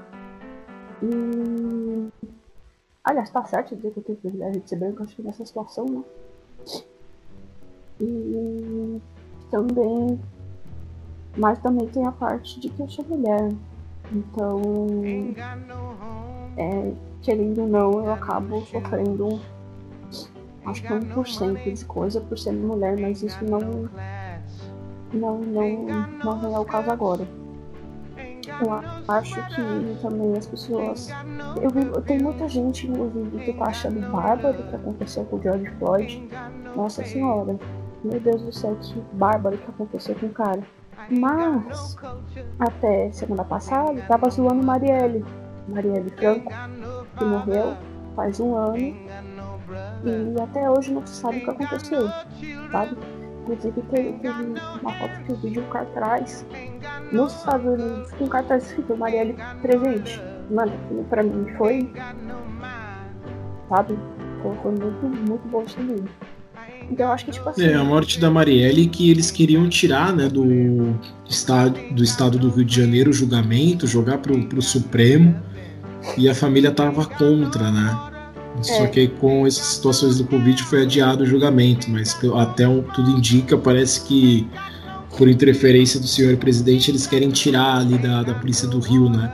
O que seria que acaba, acabaria que a gente nunca vai descobrir, na verdade, o que aconteceu. Né? E, e até, porque eu acredito numa conspiração de que o presidente tem a ver, mas assim, não é uma coisa que eu gosto de ficar divulgando, é uma coisa que eu tenho pra mim, mas enfim, eu acho, né? E quem discorda tá no cu, eu tô mandando concordar. E também é, eu acho que o racismo como uma, uma doença, quando a gente está doente, o que a gente faz? A gente geralmente faz uma cirurgia para tirar aquela parte ruim, né? Eu, sinceramente, assim, por mim, eu tacaria literalmente fogo todos os racistas. A frase, assim, fogo dos racistas ia, nunca ia fazer todo sentido. Porque, gente, não, não, eu, eu não vejo. Eu, infelizmente, eu já fui uma pessoa que já acreditou que foi uma paz, que, ai, sem guerra, sabe? Uma pessoa tão paz é amor, faça não faça guerra. Só que nesse, nesses últimos dias tá difícil, sabe? É, às vezes tem, tem, tem amigo meu que conta que já sofreu racismo, isso, isso, aquilo, aquilo outro, e, às vezes eu me sinto inútil porque eu não consigo ajudar, não posso ajudar. Não é porque eu não quero, mas é porque eu não, não, não posso, não é simplesmente aceitar uma coisa que tá fora das minhas mãos. Mas se eu puder ajudar de alguma forma, é, sei lá, talvez matando um fascista, um racista, um fascista, o preto, é, isso já me traz paz. Mesmo, mesmo às vezes eu, sendo, eu, sou, eu sou sendo muito contra aquela coisa de matar. Né? Eu acho que, que ultimamente eu ando, eu, eu ando muito é, não consigo decidir exatamente qual é o meu ponto de vista em várias coisas, porque eu simplesmente assim vejo meu, policial branco vai lá, mata o cara negro. E o que acontece depois que o policial branco, branco faz? Ele sai da cadeia e segue a vida dele. E a pessoa preta, o que aconteceu com o preto? Morreu. Qual, qual, qual, qual que vai ser o impacto pro policial branco? Fora que falaram também que ele já tinha sido denunciado várias vezes por racismo. E ele continua lá, na polícia. Né? Fora os milhares que tem aqui também. Né? Então eu acho que eu passei dessa, dessa época de pai. E agora, e literalmente agora a gente está numa guerra. Está tendo uma guerra de princípios. E eu espero que eu esteja do lado certo, quer dizer, eu estou do lado certo, e que isso se resolva logo e que as pessoas é, criem vergonha na cara, porque simplesmente não, não, é uma situação que não dá mais, gente, não dá mais. E espero que você que esteja me ouvindo seja negro, que você tome muito cuidado, porque a sua vida é valiosa, mesmo que as pessoas digam que não, a sua vida é muito valiosa, você é maravilhoso por, por aguentar tudo que você aguenta todos os dias. E que sempre que precisarem, podem contar com você. Isso aí, é, considerações finais de Vinícius Pimentel. Bom, é complicado falar de uma coisa, como eu já disse, que branco ele não tem o direito de falar, né? Então tá bom. Considerações não. finais, Emerson. o Luiz Messias Bolsonaro vai.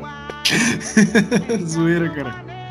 É, não, assim, tem que pedir desculpa. A única coisa que o branco ele tem que fazer é pedir desculpa. É, seja o negro lá nos Estados Unidos, seja o negro aqui no Brasil, seja o negro em qualquer canto do mundo, tem direito de queimar qualquer cidade do mundo, sabe por quê? porque ele construiu ela de graça. Serviu de graça isso aí. Foi explorado durante anos, séculos. O que aconteceu com Floyd nada mais é do que o estupim de 400 anos sofrendo. É... A tendência agora gente, eu rezo mesmo que essa luta chegue a um final que a gente possa olhar lá na frente os nossos filhos, os nossos netos e falar, ó, no dia, no mês de maio de 2020, graças a uma luta, a gente conseguiu extinguir o racismo. É isso que a gente tem que rezar, torcer. E assim, eu quero deixar aqui a minha solidariedade para todo mundo, to todos os negros aí, é, e pedir desculpa pelos brancos. Pelos, aqui no Brasil, 500 anos de escravidão, lá nos Estados Unidos também. É isso aí, galera. Com Deus. De escravidão no papel, né, Vini? Porque na mente das pessoas, né? E o que eu acho, o que eu acho mais legal é que a gente, não sei vocês, mas a gente conhece é, muito no Brasil. Tem o seguinte fato, né? Ah, eu não sou racista, mas meu avô é italiano. Ah, meu avô não gosta de preto. né? E, e, a pessoa fala como é. se fosse normal, né? Cara, é, e aí se cria uma visão, né? Tipo, eu. eu é, você cria uma visão de que, que, tipo, todo italiano é racista, né? A maioria, mas não todos, né? Uh, o Emerson vai trazer suas considerações finais. O Emerson que fez um post no Facebook hoje muito engraçado. E, e tinha um mano lá, mano, que. Tinha um mano. E tinha um mano que falou que entendia a imagem, tá ligado? Hilário isso, né? Cara, gente, pera aí, eu vou. É, Emerson, considerações finais. Emerson. É, bom, vou abrir minha fala citando um caso que aconteceu e que não tomou muita repercussão. Que aconteceu uh, lá nos Estados Unidos mesmo, durante as manifestações, né, em Minneapolis. Um jornalista foi preso, né, uh, enquanto ele fazia a cobertura das ah, manifestações. Inclusive foi da vivo, né? É. Ele foi levado Cara, e tem uma. Perdão, não entendi? Ele foi levado ao vivo, não foi? Ele tava gravando ao vivaço mesmo, os caras levou ele, não foi? Exatamente, ao vivo. E tem um agravante nisso, né?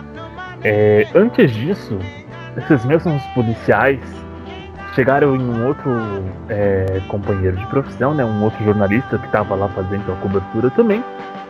E eles pediram documentação, né, todo aquele procedimento, educadamente, educadamente. E ele foi liberado logo em seguida. E quando chegou, né, né, depois eles abordaram esse jornalista e com um método totalmente diferente, extremamente similar ao, ao, que foi feito com o George Floyd. Então isso explícita demais como é, a, a questão racial ela é um agravante muito grande dentro de um contexto social, né? É, o, o, racismo tem diversas estruturas, é, é muito complexo de, de, trazer todos, todos os campos, né? Uh, eu vou abordar algumas questões aqui na, durante minhas considerações finais. Hum, referente a essa questão da comoção brasileira né, com as mortes de negros no nosso próprio país ser menor do que com uh, do que a nossa comoção com coisas explanadas de fora, né? Uh, tem a ver com né, o chamado complexo de vira-lata aí, né, uh, um termo criado durante a nossa famigerada derrota né, do nosso futebol para os uruguaios. Uh, basicamente ele uh, visa aí né, ter eh, em mente, né, ter uma concepção de que nós somos inferiores. Logo, o, a, a, entre aspas, a nossa dor, os nossos problemas, eles são menores porque nós somos inferiores. É, o que é um problema que traz problemas muito graves, né, cara? que você vê dentro de comunidades negras, pessoas negras contra o movimento negro, por exemplo, Fernando Holliday. É, acho, acho que ele talvez seja um dos maiores exemplos disso. Uh, e aí, um outro ponto que eu quero trazer é da importância né, da inclusão de pessoas negras. Uh, bom, você observa, por exemplo, propaganda durante os anos 60, 70, 80, um pouco dos anos 90, uh, você vai ver que a grande maioria das pessoas são brancas, das pessoas que aparecem nessas propagandas, seja na televisão, seja em outdoors e etc. ter essa mentalidade durante anos, né, observar isso durante anos, né, que o, como posso dizer, o lugar né, que uma pessoa branca ocupa nos grandes meios de, de comunicação é, isso reforça a, a, a ideias de inferioridade.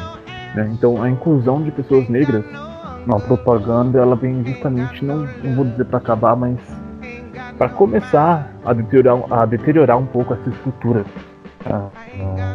que vem de, de anos de escravidão, né? Então ela, ela é, é, muito importante, né, essa inclusão para que nós passemos a nos acostumar com a figura de um, de um negro exercendo poder, exercendo destaque, né? Até que isso seja normalizado. Óbvio que essa não é a única questão, né? Uh, então isso tem que vir somado dos projetos de conscientização, sabe, menos ou mais radicais, e, e já já eu chego nesse ponto e aí hum, vem uma outra questão. Né? Quando um negro fala de racismo, cara, infelizmente, geralmente ele fala de racismo para negros. Pessoas que tendenciosamente conhecem um pouco mais sobre racismo, né? E quando esse mesmo discurso chega numa pessoa branca, é muito comum nós vermos é, é, ouvirmos né, a seguinte frase: tá, eu não sou racista. E às vezes a pessoa expressa, né? É, eu não sou racista, minha babá é negra. Exato, eu ia falar exatamente isso. Ela expressa no, do, seu, do seu comportamento ideias do, do racismo cultural, que é aquele racismo que vem velado, né? Que vem velado então tem, tem a, a importância de chegar cada vez mais na, nas pessoas, cara. Né? O problema é que tem as mesmas estarem dispostas a entender e ouvir. É, cara, porque você. É muito comum você ver antes tentando explicar, explicar racismo pra gente negra. Tipo. Né? Não sentem na pele é, é, muito complicado. É tipo querer falar pra ajuda de violência contra a mulher. Né? O, feio, entendeu? Se passa, mas eu não sou. É, é, então esse, esse, discurso ele tem que, que, se expandir mais, sair um pouco mais das, das pessoas habituais para atingir cada vez uh, mais gente, mais pessoas distantes da origem desses discursos. É, Bom, não, não lembro quem foi essa colocação, acho que foi o Gustavo, né? Referente à imagem do, do PM apontando um fuzil para um negro. PM negro apontando um fuzil para um negro. É... Cara, isso. A única coisa que me vem à mente é o termo Capitão do Mato Moderno. Simples. Não, não, não, acho que, acho que não, não tem mais sabe? Ele é um negro, tenta exercer uma posição de destaque maior do que um negro através da opressão. Porque ele tem essa ideia de que para ele ser colocado num grupo é, é, de destaque com mais posição, que oprimir uma outra pessoa, ainda que, que seja é, tão próxima dele né, em questão de cor e às vezes até de crescimento de, dentro de um contexto social. E, e cara, é, sendo bem sincero, o racismo ele tem começar a tomar rosto, sabe?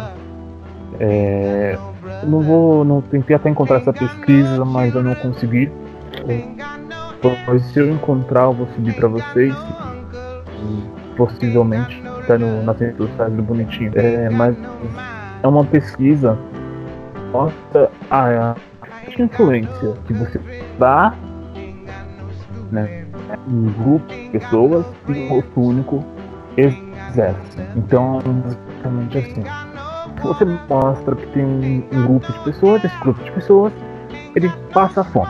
E aí você vai lá, você faz todo o discurso, é, é, faz toda uma propaganda.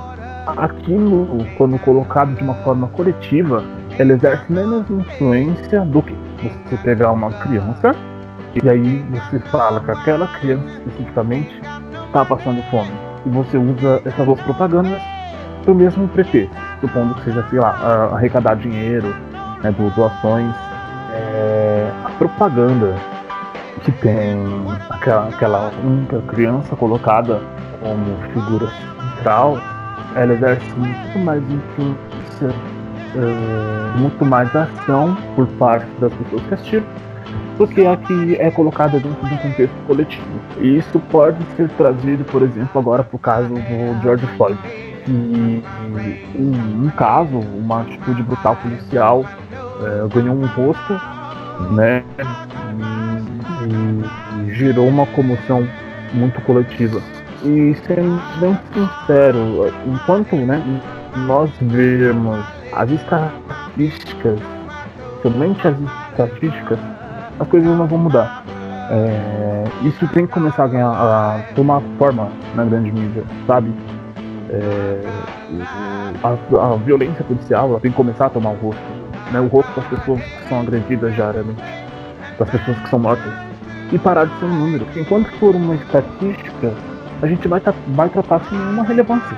Né? Certas pessoas um pouco mais é, sensibilizadas ou com uma capacidade cognitiva maior Uh, então, isso de você substituir pessoas por número é um agravante também, para que quando essa informação chegue no grande público, ela chegue assim, com pouco impacto, sabe?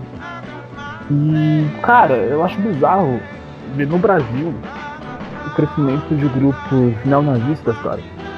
Porque, não sei se vocês sabem, né, mas nos Estados Unidos se você é um brasileiro, você é assim, você é branco, você é muito branco, né? E você vai para os Estados Unidos, foda-se. Lá você é latino, você não é branco. Você é latino, você é de um grupo da sociedade e foda-se, você é a porra de um imigrante. Saca? E aí você vê lá o, o cara que se acha o, o, o ariano, né? A, a raça superior pura e, cara, é bizarro, porque essas pessoas elas não, elas não conhecem nem o, o seu próprio posicionamento na sociedade, cara. Então, então imagina, se, se essas pessoas não são capazes nem de interpretar o posicionamento que elas têm, né? Uh, dentro de um, de um contexto social, imagina interpretar o que outras pessoas vivem, né, cara?